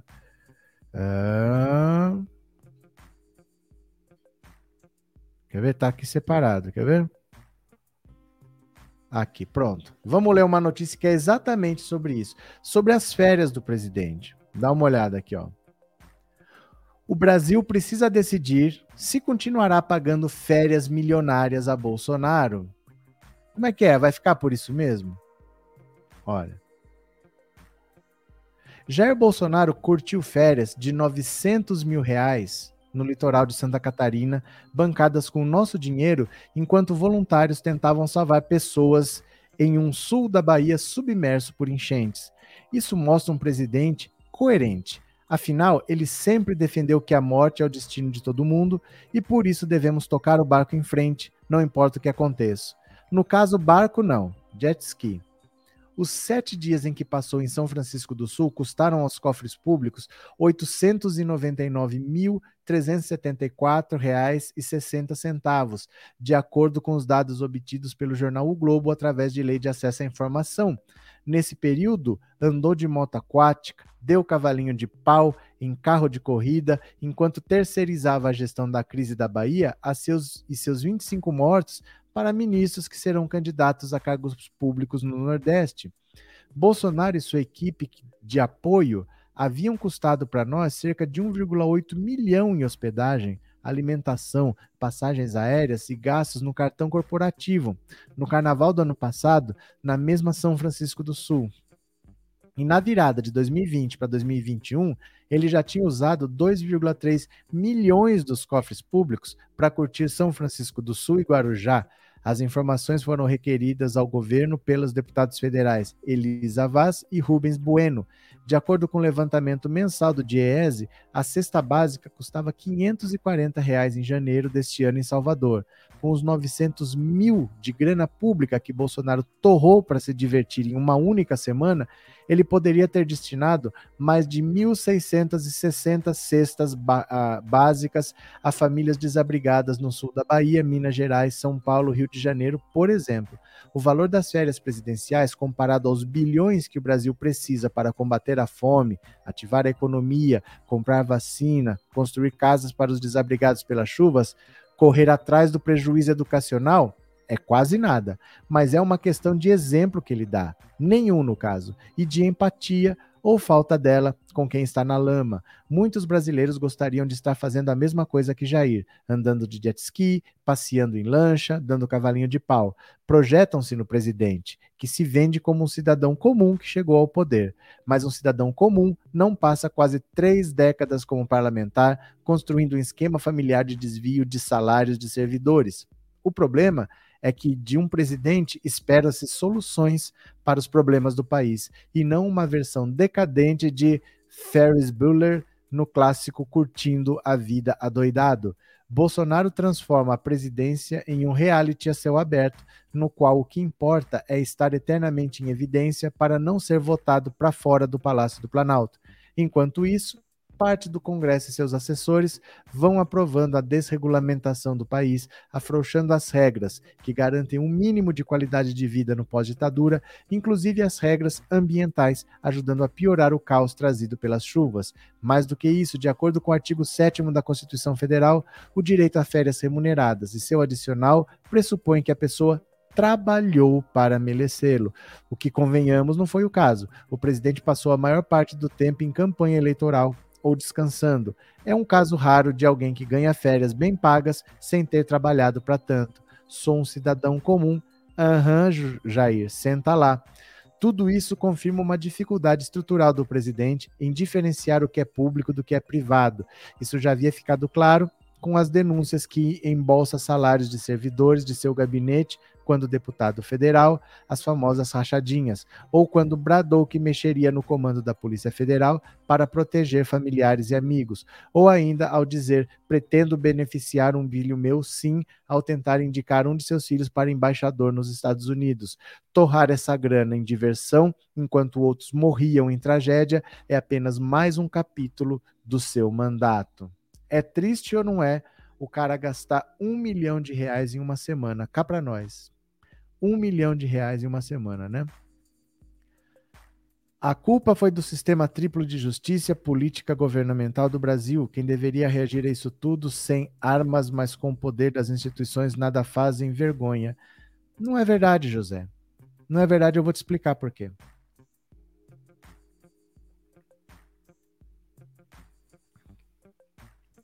O Brasil é uma república federativa. Essa república é formada por três poderes: executivo, legislativo e judiciário. Esses três poderes são independentes e são harmônicos entre si. Não é um que fica vigiando o outro. Eles são independentes e harmônicos. Então eles vivem em harmonia e eles fazem o que eles quiserem dentro dos limites da lei. Não é o poder judiciário, não é o que tem que ficar fiscalizando. O juiz não é polícia. O juiz, ele recebe o caso na frente e ele julga. O judiciário não é um investigador que vai atrás para prender, para evitar bandidagem, para evitar crime. Não é isso. O sistema de justiça, se você está falando do STF, do sistema judiciário, o sistema judiciário ele é ele reage, ele é reativo, ele não sai procurando o crime para combater. O crime tem que chegar até ele, chegam os autos, chegam as provas, ele vê, baseado no que está na frente dele, ele toma uma decisão. Ele não é polícia. tá? Tem a Polícia Federal, tem os partidos políticos, mas tem o povo. Ele foi eleito pelo povo. A gente não pode esquecer que ele sempre foi um vagabundo, que ele nunca trabalhou. As pessoas sabiam disso e votaram nele. Depois que você vota num vagabundo, falar que a culpa dele não trabalhar é de quem não fiscalizou? Você entende? Quem votou num vagabundo votou por quê? O que esperava que ele fizesse? Bolsonaro é isso daí. Ele nunca fez nada diferente na vida dele, né? É, é o Cana, olha isso. que será que é isso? canal. Será que era canal? Bozo queimando um milhão por férias e o gado passando fome, eu acho é pouco. Socorro Rabelo que o Bozo fez de bom para mim foi mostrar quem é quem. Jaqueline. Tudo que Bolsonaro faz, maracutaia envolvendo grana, me remete aos 39 quilos de talco na comitiva presidencial. É, dizer que ninguém sabia daquilo ali é muito estranho, porque é uma mala grande, viu? É uma mala muito grande dentro da cabine para ninguém saber. Boa noite, venham para cá, estamos aqui. A Helene está chamando vocês para acompanhar a live por essa rede aqui, ó. Por essa rede. Quem puder, fica 10 minutinhos lá, coloca o celular aqui em cima do código QR você é jogado direto para lá. É só fazer uma senha. Tô querendo chegar. Eu sou humilde, eu quero chegar a mil seguidores lá. Tá difícil, vamos conseguir, mas está difícil. Quem puder, fica 10 minutinhos lá. Votaram porque deram o golpe no PT, mas não só isso. Não ignorem que Bolsonaro é a voz de muita gente, sim. Não passem pano para essas pessoas, não. O Brasil é um país muito, muito, muito racista, é um país muito homofóbico, é um país muito machista e Bolsonaro representa o que muita gente pensa sim. Muita gente é como ele. No Brasil tá cheio de racista, tá cheio de machista, tá cheio de homofóbico. As pessoas sabiam as coisas que eles falavam e se sentiram representadas. As, um, Bolsonaro não é para ser desprezado, ele representa muita gente nesse país, infelizmente, viu? Cadê? Até hoje não acharam o que faltava.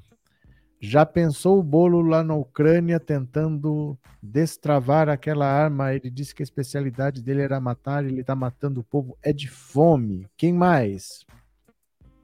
Depois dessa notícia, pergunto: gatos, a mamata não ia acabar? Ah, ia acabar. Acreditou quem quis, né?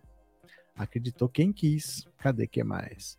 Esse desgoverno nos mostrou uma coisa: saber com quem andamos até dentro da família. Mas a gente sabia. Mas a gente sabia. Fazia de conta que não via. Né? Fazia de conta que não era nada. É o jeito dele. A gente sabia. Fazia de conta que não via. Vamos ler mais uma? Olha. Guerra Rússia-Ucrânia afeta Brasil e o plano eleitoral do Bolsonaro, hein? Ó, afeta o plano eleitoral de Bolsonaro. Olha, o avanço das tropas russas sobre o território ucraniano já deixou ao menos 57 mortos e outros 169 feridos desde a madrugada de quinta-feira, horário de Brasília, sinaliza consequências econômicas para o Brasil. Os preços do petróleo e do trigo registraram alta no mercado internacional, o que fará com que os brasileiros paguem ainda mais caro pela gasolina e pelo pão, por exemplo. A importação de fertilizantes, fundamental para a produção agrícola no país, e de tecnologias também poderá ser afetada. E o governo federal terá de, de se mexer em busca de alternativas, caso as sanções norte-americanas e europeias estrangulem o fornecimento. Em última instância, tudo isso poderá gerar reflexos nos planos do presidente Jair Bolsonaro para as eleições de 2022, avaliam especialistas ouvidos pelo Metrópolis. O chefe do executivo federal pode não se posicionar publicamente sobre a guerra declarada pelo aliado russo Vladimir Putin, a quem manifestou solidariedade na semana passada, mas a potencial elevação dos preços no mercado ameaça ter impacto direto sobre o bom humor dos eleitores. Hoje, a Rússia é o sexto país que mais vende ao Brasil. Somente em 2021, importamos cerca de 4 bilhões da nação comandada por Vladimir Putin. Mais da metade, 62% das importações são adubos e fertilizantes químicos, o que faz do país o maior fornecedor do produto ao Brasil. Os dados foram levantados pela reportagem do Metrópolis com base na plataforma Comex Stat do Ministério da Economia. O Brasil importa daquela região, não só da Rússia, mas também da própria Ucrânia e da Bielorrússia, muito fertilizante, que é muito importante para a recomposição da terra e o aumento da produção no Brasil. Então, se as sanções econômicas adotadas pelos Estados Unidos e pela Europa afetarem, por exemplo, as transações bancárias, os mecanismos de financiamento e de pagamento operacional contra a Rússia, isso pode dificultar a importação daquela região e afetar o abastecimento brasileiro, mesmo o Brasil tendo outras fontes, explica o estrategista-chefe do banco Ouro Invest e ex-secretário de Comércio Exterior, o Elber Barral. O que isso pode implicar para o Brasil é a dificuldade de encontrar imediatamente fertilizantes, ou até uma postergação de exportações ou de preços mais altos. O Brasil também tem um histórico de cooperação com a Rússia em ciência, tecnologia e inovação o que, do mesmo modo, poderá ser afetado, segundo Barral, a depender das sanções. A ministra da Agricultura, Tereza Cristina, admitiu estar preocupada com a situação. Nesta quinta-feira, ela afirmou que a pasta tem monitorado as ofensivas da Rússia contra a Ucrânia e avaliado alternativas caso as importações da Rússia sejam inviabilizadas. Tem que ter muito cuidado com isso. O Brasil não importa só desse país, é um importador de fertilizantes de vários países. Temos outras alternativas para substituir se tivermos problemas, afirmou ela. Olha, vocês viram que esse governo é o governo que mais libera agrotóxico da história? Só libera, só libera, só libera. Só... Mas que agrotóxicos são esses? São agrotóxicos que são proibidos na Europa, que são proibidos nos Estados Unidos, que são proibidos no Japão. Países sérios, países corretos, não usam porque sabem que eles são perigosos, que muitos são cancerígenos, não produzem, não usam esse tipo de agrotóxico. Então, onde que tem que comprar? Ou na Rússia, ou na Ucrânia, ou no Irã, que é quem fabrica essas porcarias. Então, o Bolsonaro, que foi à Rússia para assinar um acordo para importação desses fertilizantes, porque a, aprovaram um monte aqui, aprovou, mas agora tem que comprar. Foi para isso que ele foi lá, para assinar um acordo de compra de fertilizantes. Pode ser que o Brasil não tenha como comprar, porque uma das sanções que estão é, estudando para impor à Rússia é fazer o seguinte: o sistema bancário tem um sistema internacional que se chama SWIFT.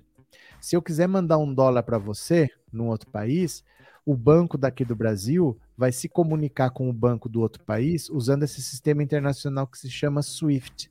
E o que os Estados Unidos tinham ameaçado fazer era excluir a Rússia do SWIFT. Então, se eu quiser comprar um fertilizante da Rússia, como é que eu pago?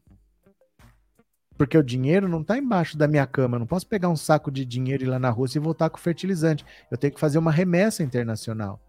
Como que eu posso comprar sem o sistema internacional para transferência de dinheiro? Aí você não poderia comprar. Então, essa guerra que o Bolsonaro foi lá para assinar um acordo de compra de fertilizantes, ele fica do lado da Rússia, a Rússia pode sofrer sanções por causa da guerra e esses monte de agrotóxicos que eles aprovaram não vai ter de quem comprar, se a Rússia não puder vender, né? Nenhum país decente produz esses agrotóxicos, eles são banidos do mundo, viu? Importar fertilizantes porque os incompetentes, desonestos venderam as fábricas daqui, fecharam fábricas também. Mas, Janete, mesmo que tivesse fábrica, você não tinha a produção aqui porque esses fertilizantes são banidos no mundo. Você teria que falar assim, bom, vamos querer, mesmo que tivesse a fábrica, vamos querer fazer, você tem que ver quem que tem a patente, porque tem um dono, né? Quem que, quem que fabrica, tem que conseguir autorização, porque são agrotóxicos banidos no mundo, ninguém fabrica. Sabe, eu tenho uma fábrica de produtos químicos. Aí liberaram um veneno que é proibido no mundo inteiro. Não é só fazer. Aquilo pertence a alguém, alguém tem o direito sobre aquilo, você tem que pagar, tal. E agora você não está conseguindo nem pagar. Por enquanto tá. Não teve sanção contra a Rússia. O golpe destruiu a indústria nacional, agora vamos amargar por mais essa. O Putin não é nem esquerda nem direita, ele é ele mesmo, não, ele é extrema direita, ele é um líder de extrema direita, viu? Então parece que deu errado para eles de novo, não conseguem privatizar, não compram fertilizante. É porque assim, as coisas aqui não são feitas com planejamento, né? Elas são feitas de qualquer jeito. Eles estão lá provando qualquer coisa para ver no que dá depois. Não tem um, um rumo, né? O burro bolsominion fala que o capim é azul, o tigre fala que é verde, o leão confirma pro burro que o capim é azul, porque não adianta discutir com o burro, kkk. Tá? Bolsonaro foi para a Rússia comprar fertilizantes prejudicar a nossa saúde. São venenos na nossa alimentação. São. São venenos que são banidos no mundo inteiro. Ninguém usa esses fertilizantes e aqui está sendo liberado. Eu acho que tem mais fertilizante liberado do que dias de governo. A média de mais de um fertilizante liberado por dia no Brasil. Eliane, obrigado pelo superchat, obrigado por ser membro, viu? Eliane Boa Morte, bem-vinda, obrigado por, por estar sempre aí, obrigado pela contribuição, valeu. Quem fizer o Pix para o canal, no Pix dá para pôr um recadinho, daqui a pouco eu vou ler o seu recado lá, tá? Se você fizer um Pix, eu vou, vou ler depois. Professor, se o Lira não for reeleito em 2022, ele continua sendo presidente da Câmara? Não, o mandato do presidente da Câmara é de dois anos. Então, você é eleito para um mandato de quatro anos, você sendo eleito, sou deputado. Vamos ter que eleger um presidente da Câmara. Um de nós, um dos deputados, vai ser eleito por dois anos. No meio do mandato, troca, tem outra eleição, alguém é eleito por mais dois anos. Acabou o mandato, saem todos. Aí, quando entram outros deputados, eles fazem uma eleição. Você é presidente da Câmara por dois anos. No meio do mandato, troca. Outro presidente eleito. Aí deu quatro anos, saem todos. Entendeu? Quando tiver eleição, vão entrar novos deputados e eles vão eleger o próximo presidente da Câmara e do Senado. É, ouvindo, Silvani. Cadê? Pois é, companheiros, isso deveria ter punição. Isso não é verdade. Seu falecimento foi devido a uma substância encontrada no seu organismo por conta de remédios para emagrecer. Sei lá o que vocês estão falando aqui mas esses homens gostam de coisas que causam mortes, em falou, prejudica a saúde do povão, eles se interessam. Professor, fertilizante não é diferente de agrotóxico. Por mim, tanto faz. Por mim, tanto faz. Eu falo de qualquer jeito. Para mim é a mesma coisa. Ah, não, entendi. Ah, entendi. Entendi. Fertilizante agrotóxico. Não, tem diferença sim. Tem diferença sim. Tem. Fertilizante é o que você põe na terra lá, adubo, vamos dizer assim, né? E o fertilizante é o veneno que mata os. Não tem diferença. Me toquei agora. É verdade, sim. É verdade. Fertilizante e agrotóxico é diferente, sim. Você está confundindo fertilizantes com herbicida. Não, me toquei agora. Percebi, percebi, percebi, percebi. Tem razão, tem razão. É verdade, é verdade. Deixa eu pegar mais uma aqui, ó. Otto Alencar recebe aval de Lula e deve ser candidato ao governo da Bahia.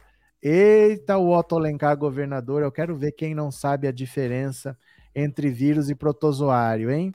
Se alguém não souber qual é a diferença entre vírus e protozoário no governo do Otto Alencar, vai ter problema. Se preparem para a sabatina. Olha lá. O senador Otto Alencar recebeu do ex-presidente Lula o aval para concorrer ao governo da Bahia após Jacques Wagner ter anunciado na quinta-feira que não deseja mais concorrer a governador pela Bahia. A avaliação entre os deputados é que a escolha de um nome de outro partido poderá resultar na derrota do grupo governista contra o ex-prefeito de Salvador, ACM Neto. Apesar do apoio de Lula, Otto está enfrentando resistência dentro da bancada do PT, que rachou após o recuo de Wagner e da decisão do governador Rui Costa de ser candidato ao Senado. Otto, no entanto, segue negando que já exista uma definição em torno de seu nome para ser candidato a governador. Minha candidatura ao Senado está mantida, nunca disse que sou candidato a governador, nem Wagner disse que não será candidato, disse o senador em entrevista à Folha. Ainda de acordo com a reportagem, a decisão está bem articulada. Aliados próximos a Rui Costa garantem que a escolha de Otto Alencar já está sacramentada e que o governador vai renunciar em abril para se candidatar ao Senado. A decisão de manter a pressão sobre Wagner para que ele volte atrás e concorra a governador deve acontecer na próxima segunda, quando está marcada uma plenária que deve reunir deputados, prefeitos, vereadores e líderes do partido para reafirmar o apoio ao nome de Jacques Wagner. Então, olha, a situação na Bahia nesse momento está indefinida.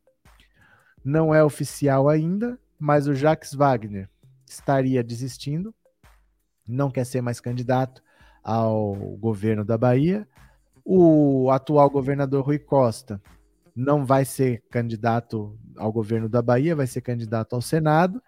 E aí sobraria ao PT apoiar o Otto Alencar, que não é do PT, que é do PSD. PSD. Mas seria esse acordo que está sendo costurado, nada confirmado, porque oficialmente o Jacques Wagner ainda não retirou a candidatura, oficialmente o Otto Alencar ainda é candidato ao Senado e não ao governo, mas há esse boato, essa possibilidade. Por isso que eu falo para vocês, a campanha nem começou. Os candidatos nem estão decididos. E as pessoas estão reclamando que o Lula não ganhou no primeiro turno ainda. Os candidatos nem estão decididos. Muita coisa vai acontecer ainda, né? Boa noite, Renato Vasques. Eu estou conseguindo assistir a sua live por aqui. Toda vez que não consigo, será por quê? Não tenho ideia. Por que, que você não consegue? Eu não tenho ideia. Eu não sei o que você faz.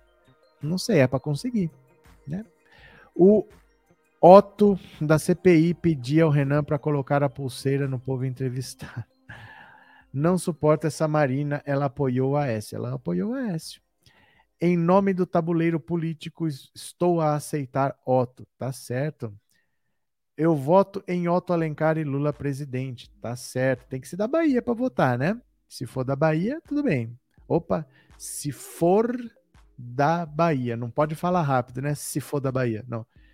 Caso seja da Bahia, vamos evitar os cacófatos.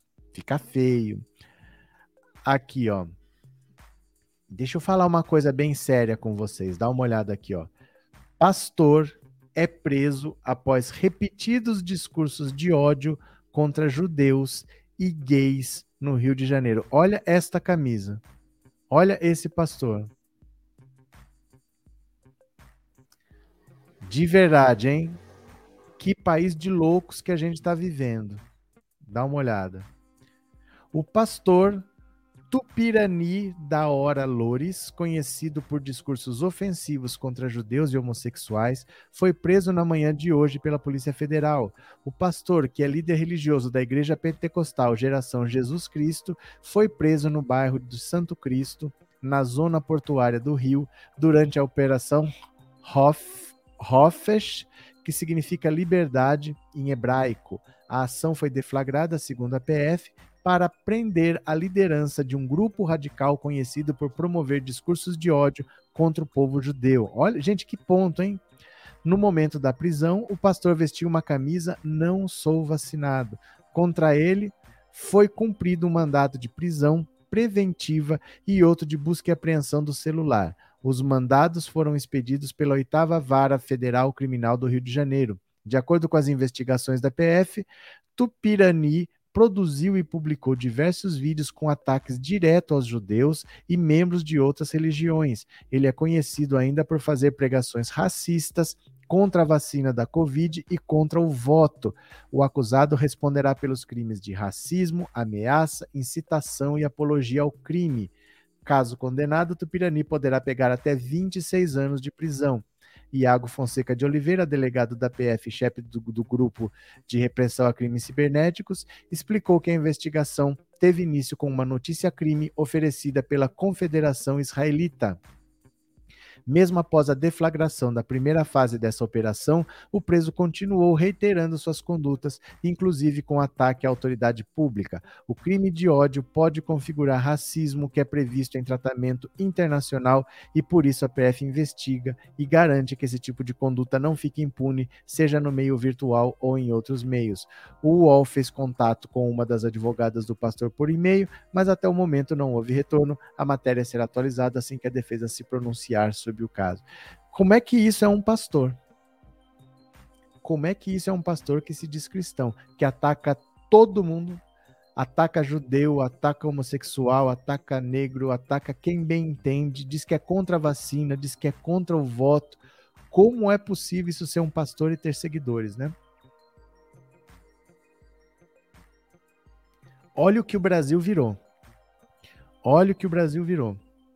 Imagina padre bolsonarista trafegar armado de pistola em governador Valadares. Eu, hein? Professor, eu pergunto, esse doido é pastor de quê? Pastor alemão? Não sei. Que vergonha esses pastores se envolvendo em política distorcem os ensinamentos da Bíblia. Depois de 60 anos de idade, eu descobri que o Brasil é um país de loucos mesmo. Tem malucos para todo lado que se olha, socorro. Pois é, José. Por isso que eu falo que o Bolsonaro ele é uma liderança política que não pode ser desprezada, porque ele é a voz de muita gente. O Brasil tem muito racista, tem muito homofóbico, tem muito machista, e Bolsonaro representa essa gente. Não é para desprezar. O Brasil tem muita gente que se viu representada pelo Bolsonaro, né? Acho que eles se valem do Antigo Testamento. Não importa. Não importa. Não existe Antigo Testamento, Novo Testamento para a lei. Existe a Constituição e o Código Penal. Ele pode usar o que ele quiser. Estando contra a lei, não tem desculpa, né? Cadê? Otto Alencar, grande baiano. Um monte de impostor em templos religiosos. Para mim, esses caras são pastores do diabo. Essa teologia da prosperidade está parecendo formação de quadrilha. Esse não é um pastor, é um hipócrita, um fariseu. O povo brasileiro não leva o país a sério. Cadê quem mais?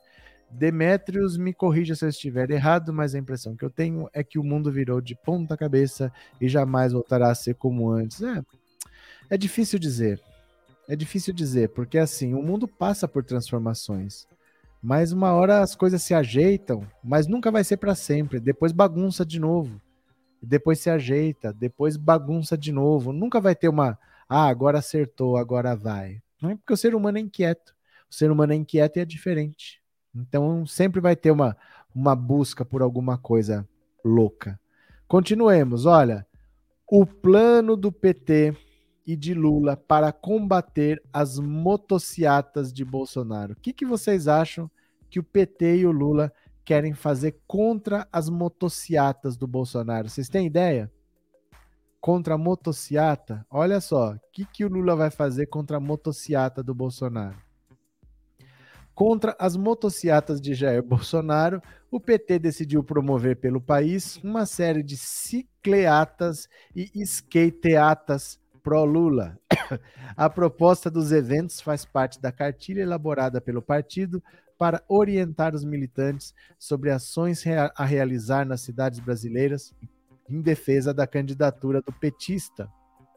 Então agora se preparem para as cicleatas e skateatas.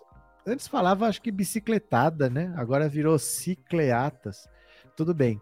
Vão fazer cicleatas e vão fazer skateatas agora para combater as motociatas do Bolsonaro. O povo tá demais também, né? Cadê? Deixa eu pegar aqui mais uma. Tô abrindo umas notícias, viu? Segura um pouco aqui, ó.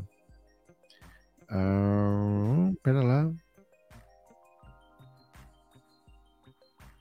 Só um pouquinho, que eu tô abrindo aqui mais uma notícia. Olha, tem umas coisas aqui que eu fico pensando, eu leio, eu não leio, porque cada notícia.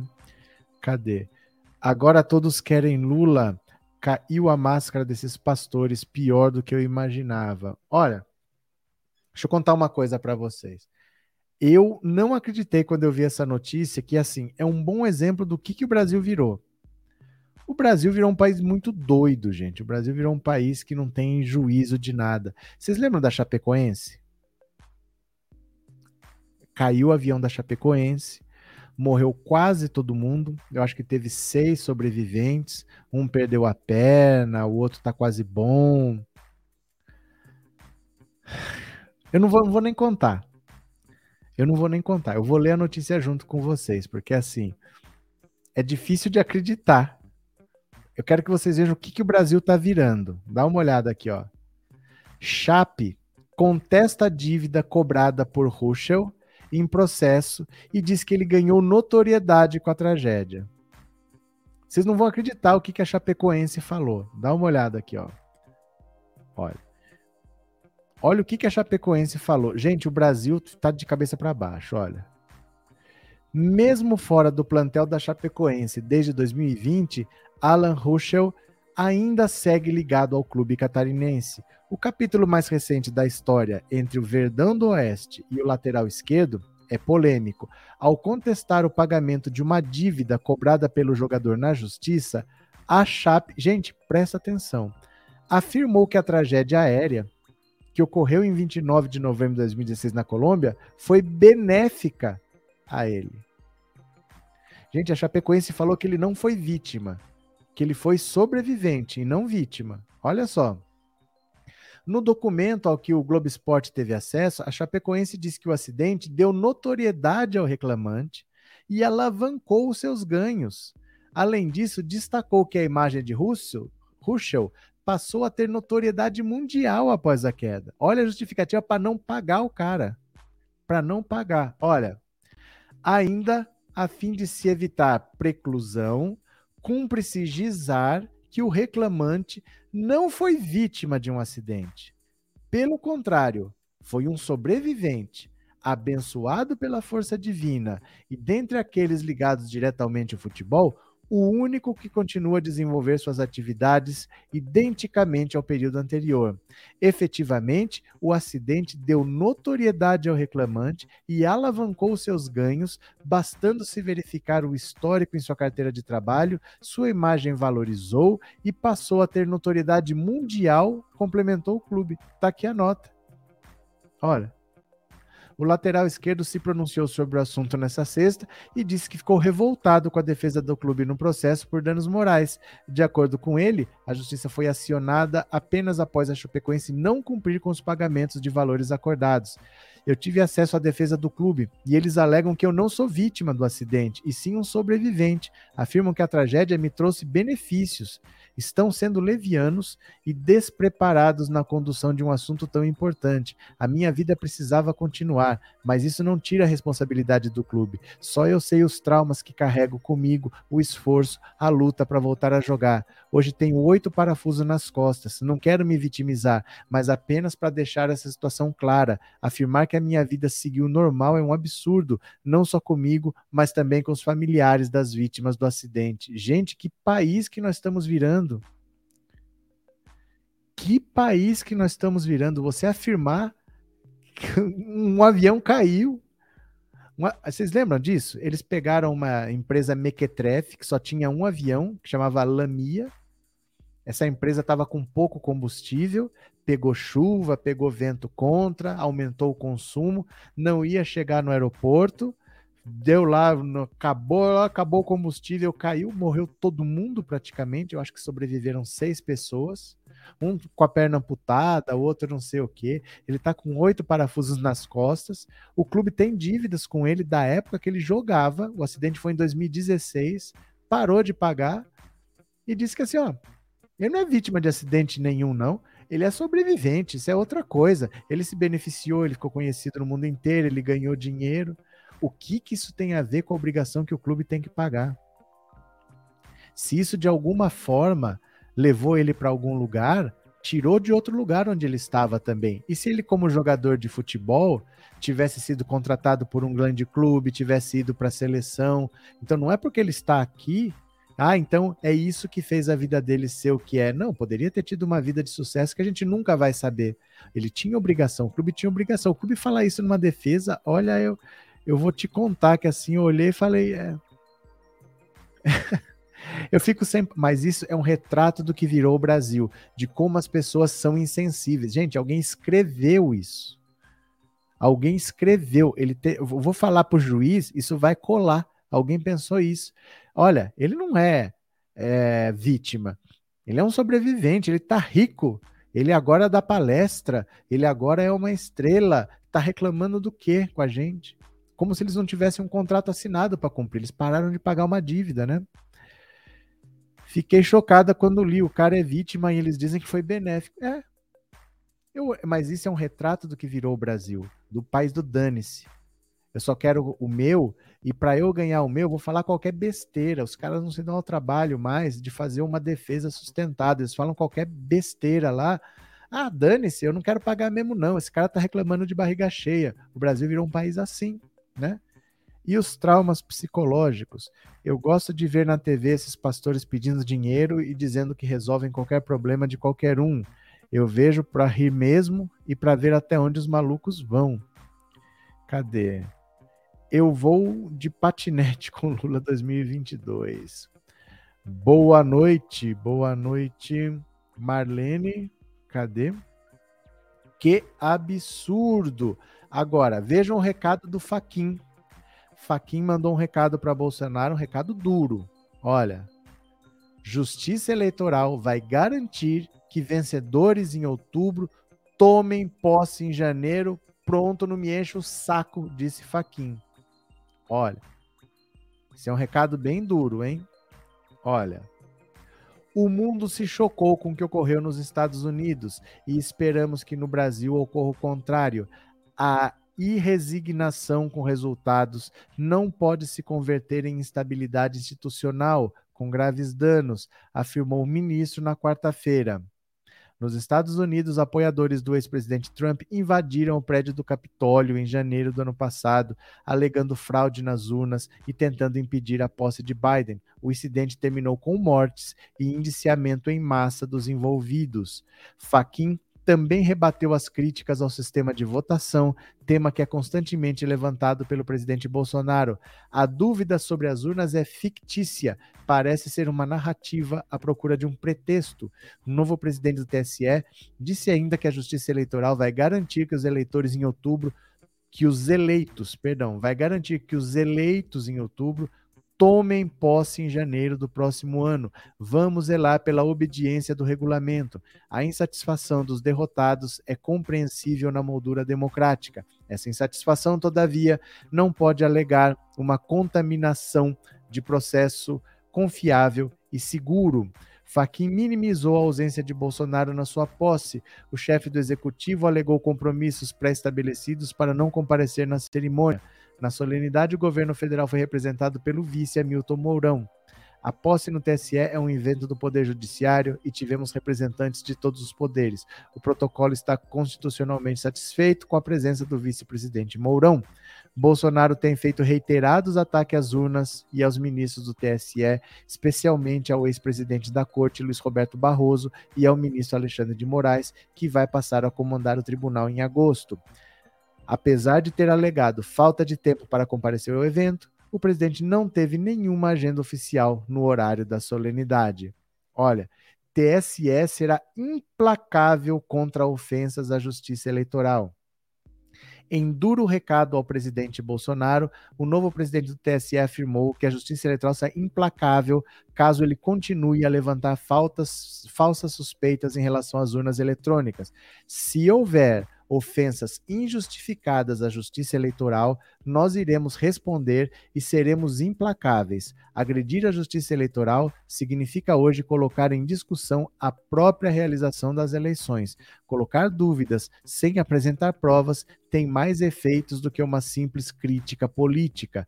Ele ponderou que ninguém é imune de críticas e até mesmo a abertura de um inquérito, mas que imputar à urna fraude não ocorrida desborda a crítica política, afeta uma instituição e introjeta um pivô de crise. Segundo o ministro, a reação do TSE sempre será pautada em fatos. Propagar e fomentar a intervenção militar é um fato.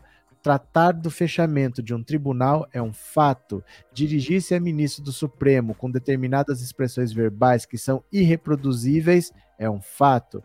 Para ele, situações como essas irão demandar o pronunciamento da Justiça Eleitoral na medida em que a própria instituição estiver sendo injustamente atingida.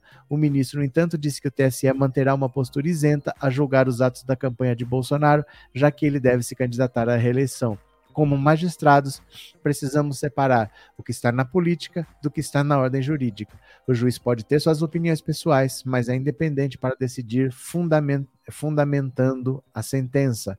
Apesar dos sinais de desgaste institucional, o novo presidente do TSE disse ainda acreditar que o cenário está perfeitamente estabilizado. Os pretendentes estão se colocando, mas o importante é que o regulamento será respeitado. Não vou aceitar a derrota? Vai não vou sair, vai. O recado é esse, né? As cicleatas e skateatas do Lula não gastarão combustível e não poluirão o ar. Obrigado, Sandra. Obrigada por ser membro. Obrigado pelo super chat, viu? Sales Medeiros já tem argumento para um filme de duas horas. Adorei o título. Penso que é a Heloísa Helena que quer se aproximar do Lula. Ô, Marlene. Cadê?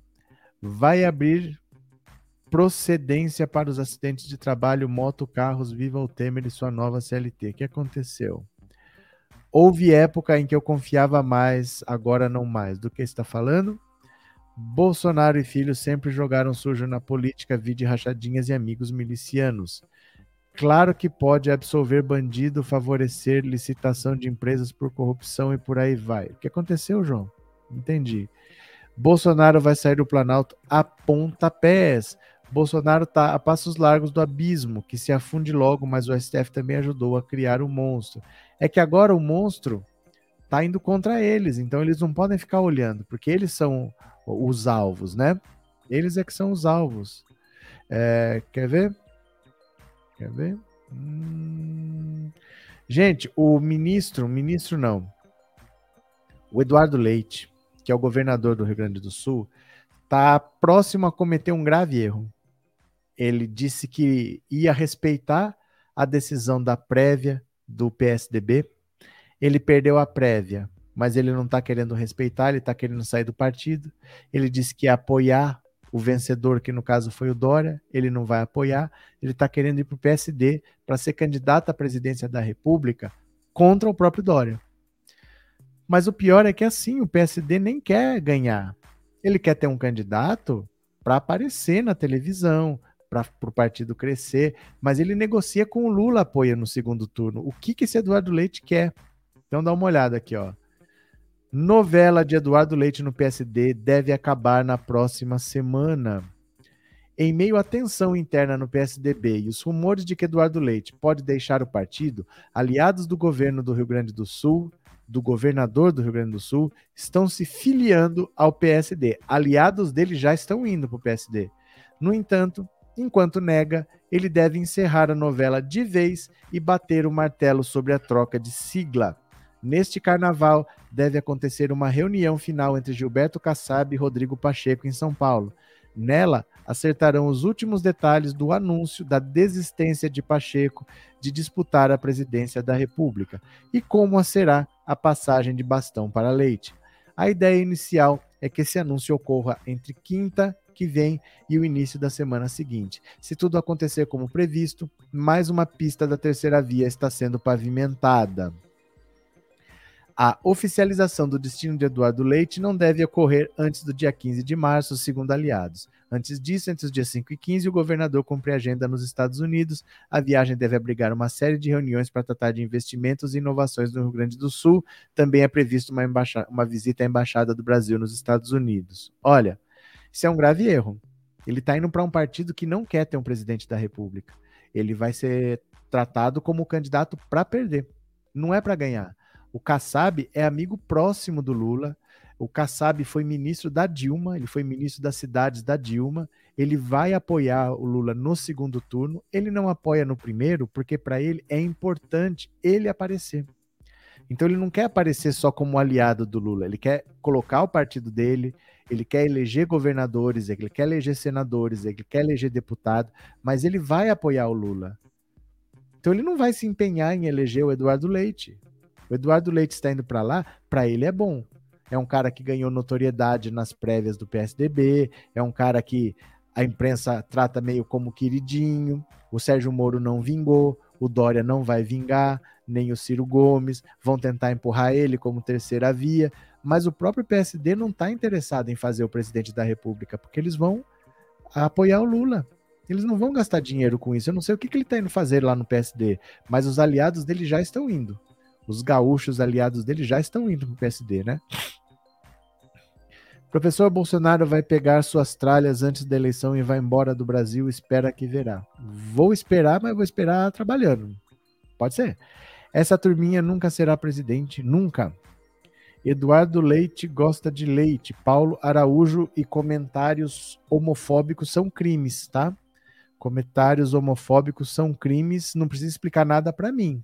Talvez a justiça um dia chame. Eu falo para vocês tomarem cuidado, os tempos mudam e vocês não abrem os olhos.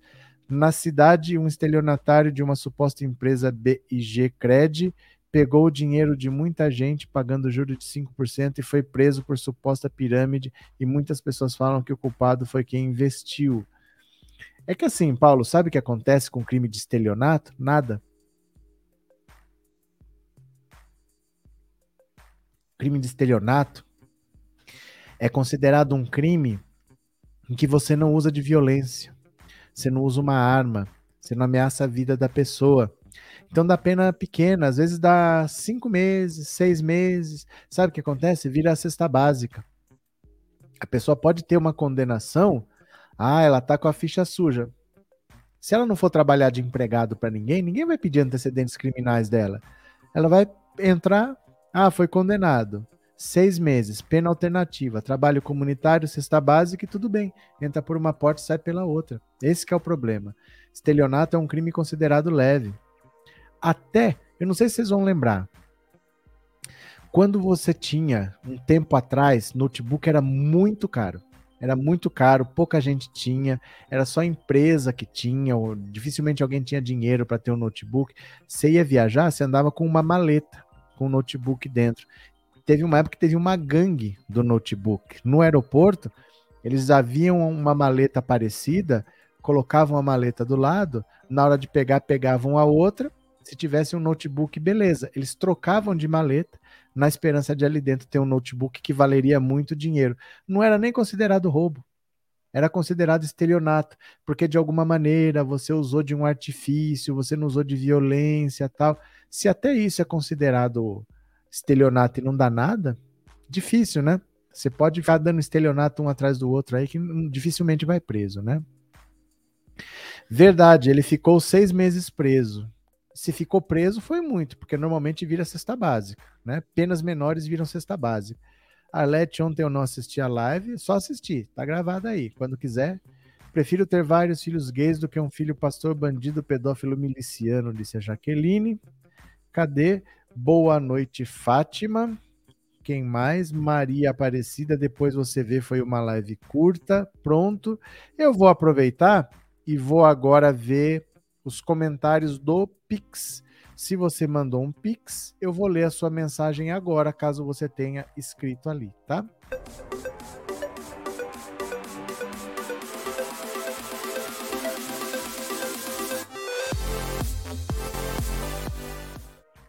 Pronto.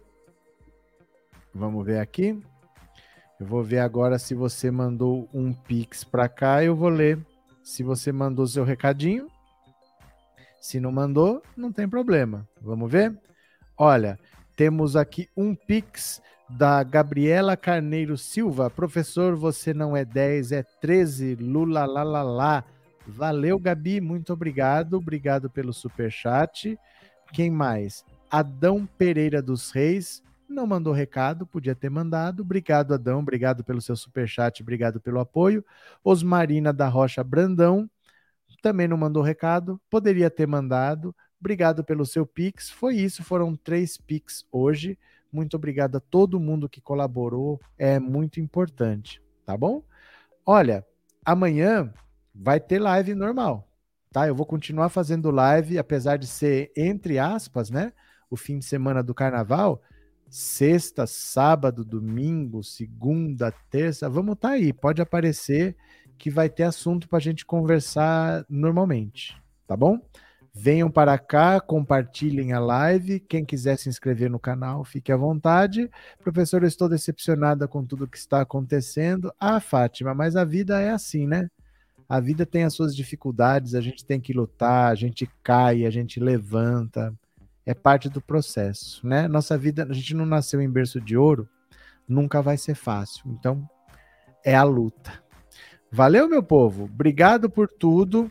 Amanhã tem mais. Beijo grande e tchau. Valeu.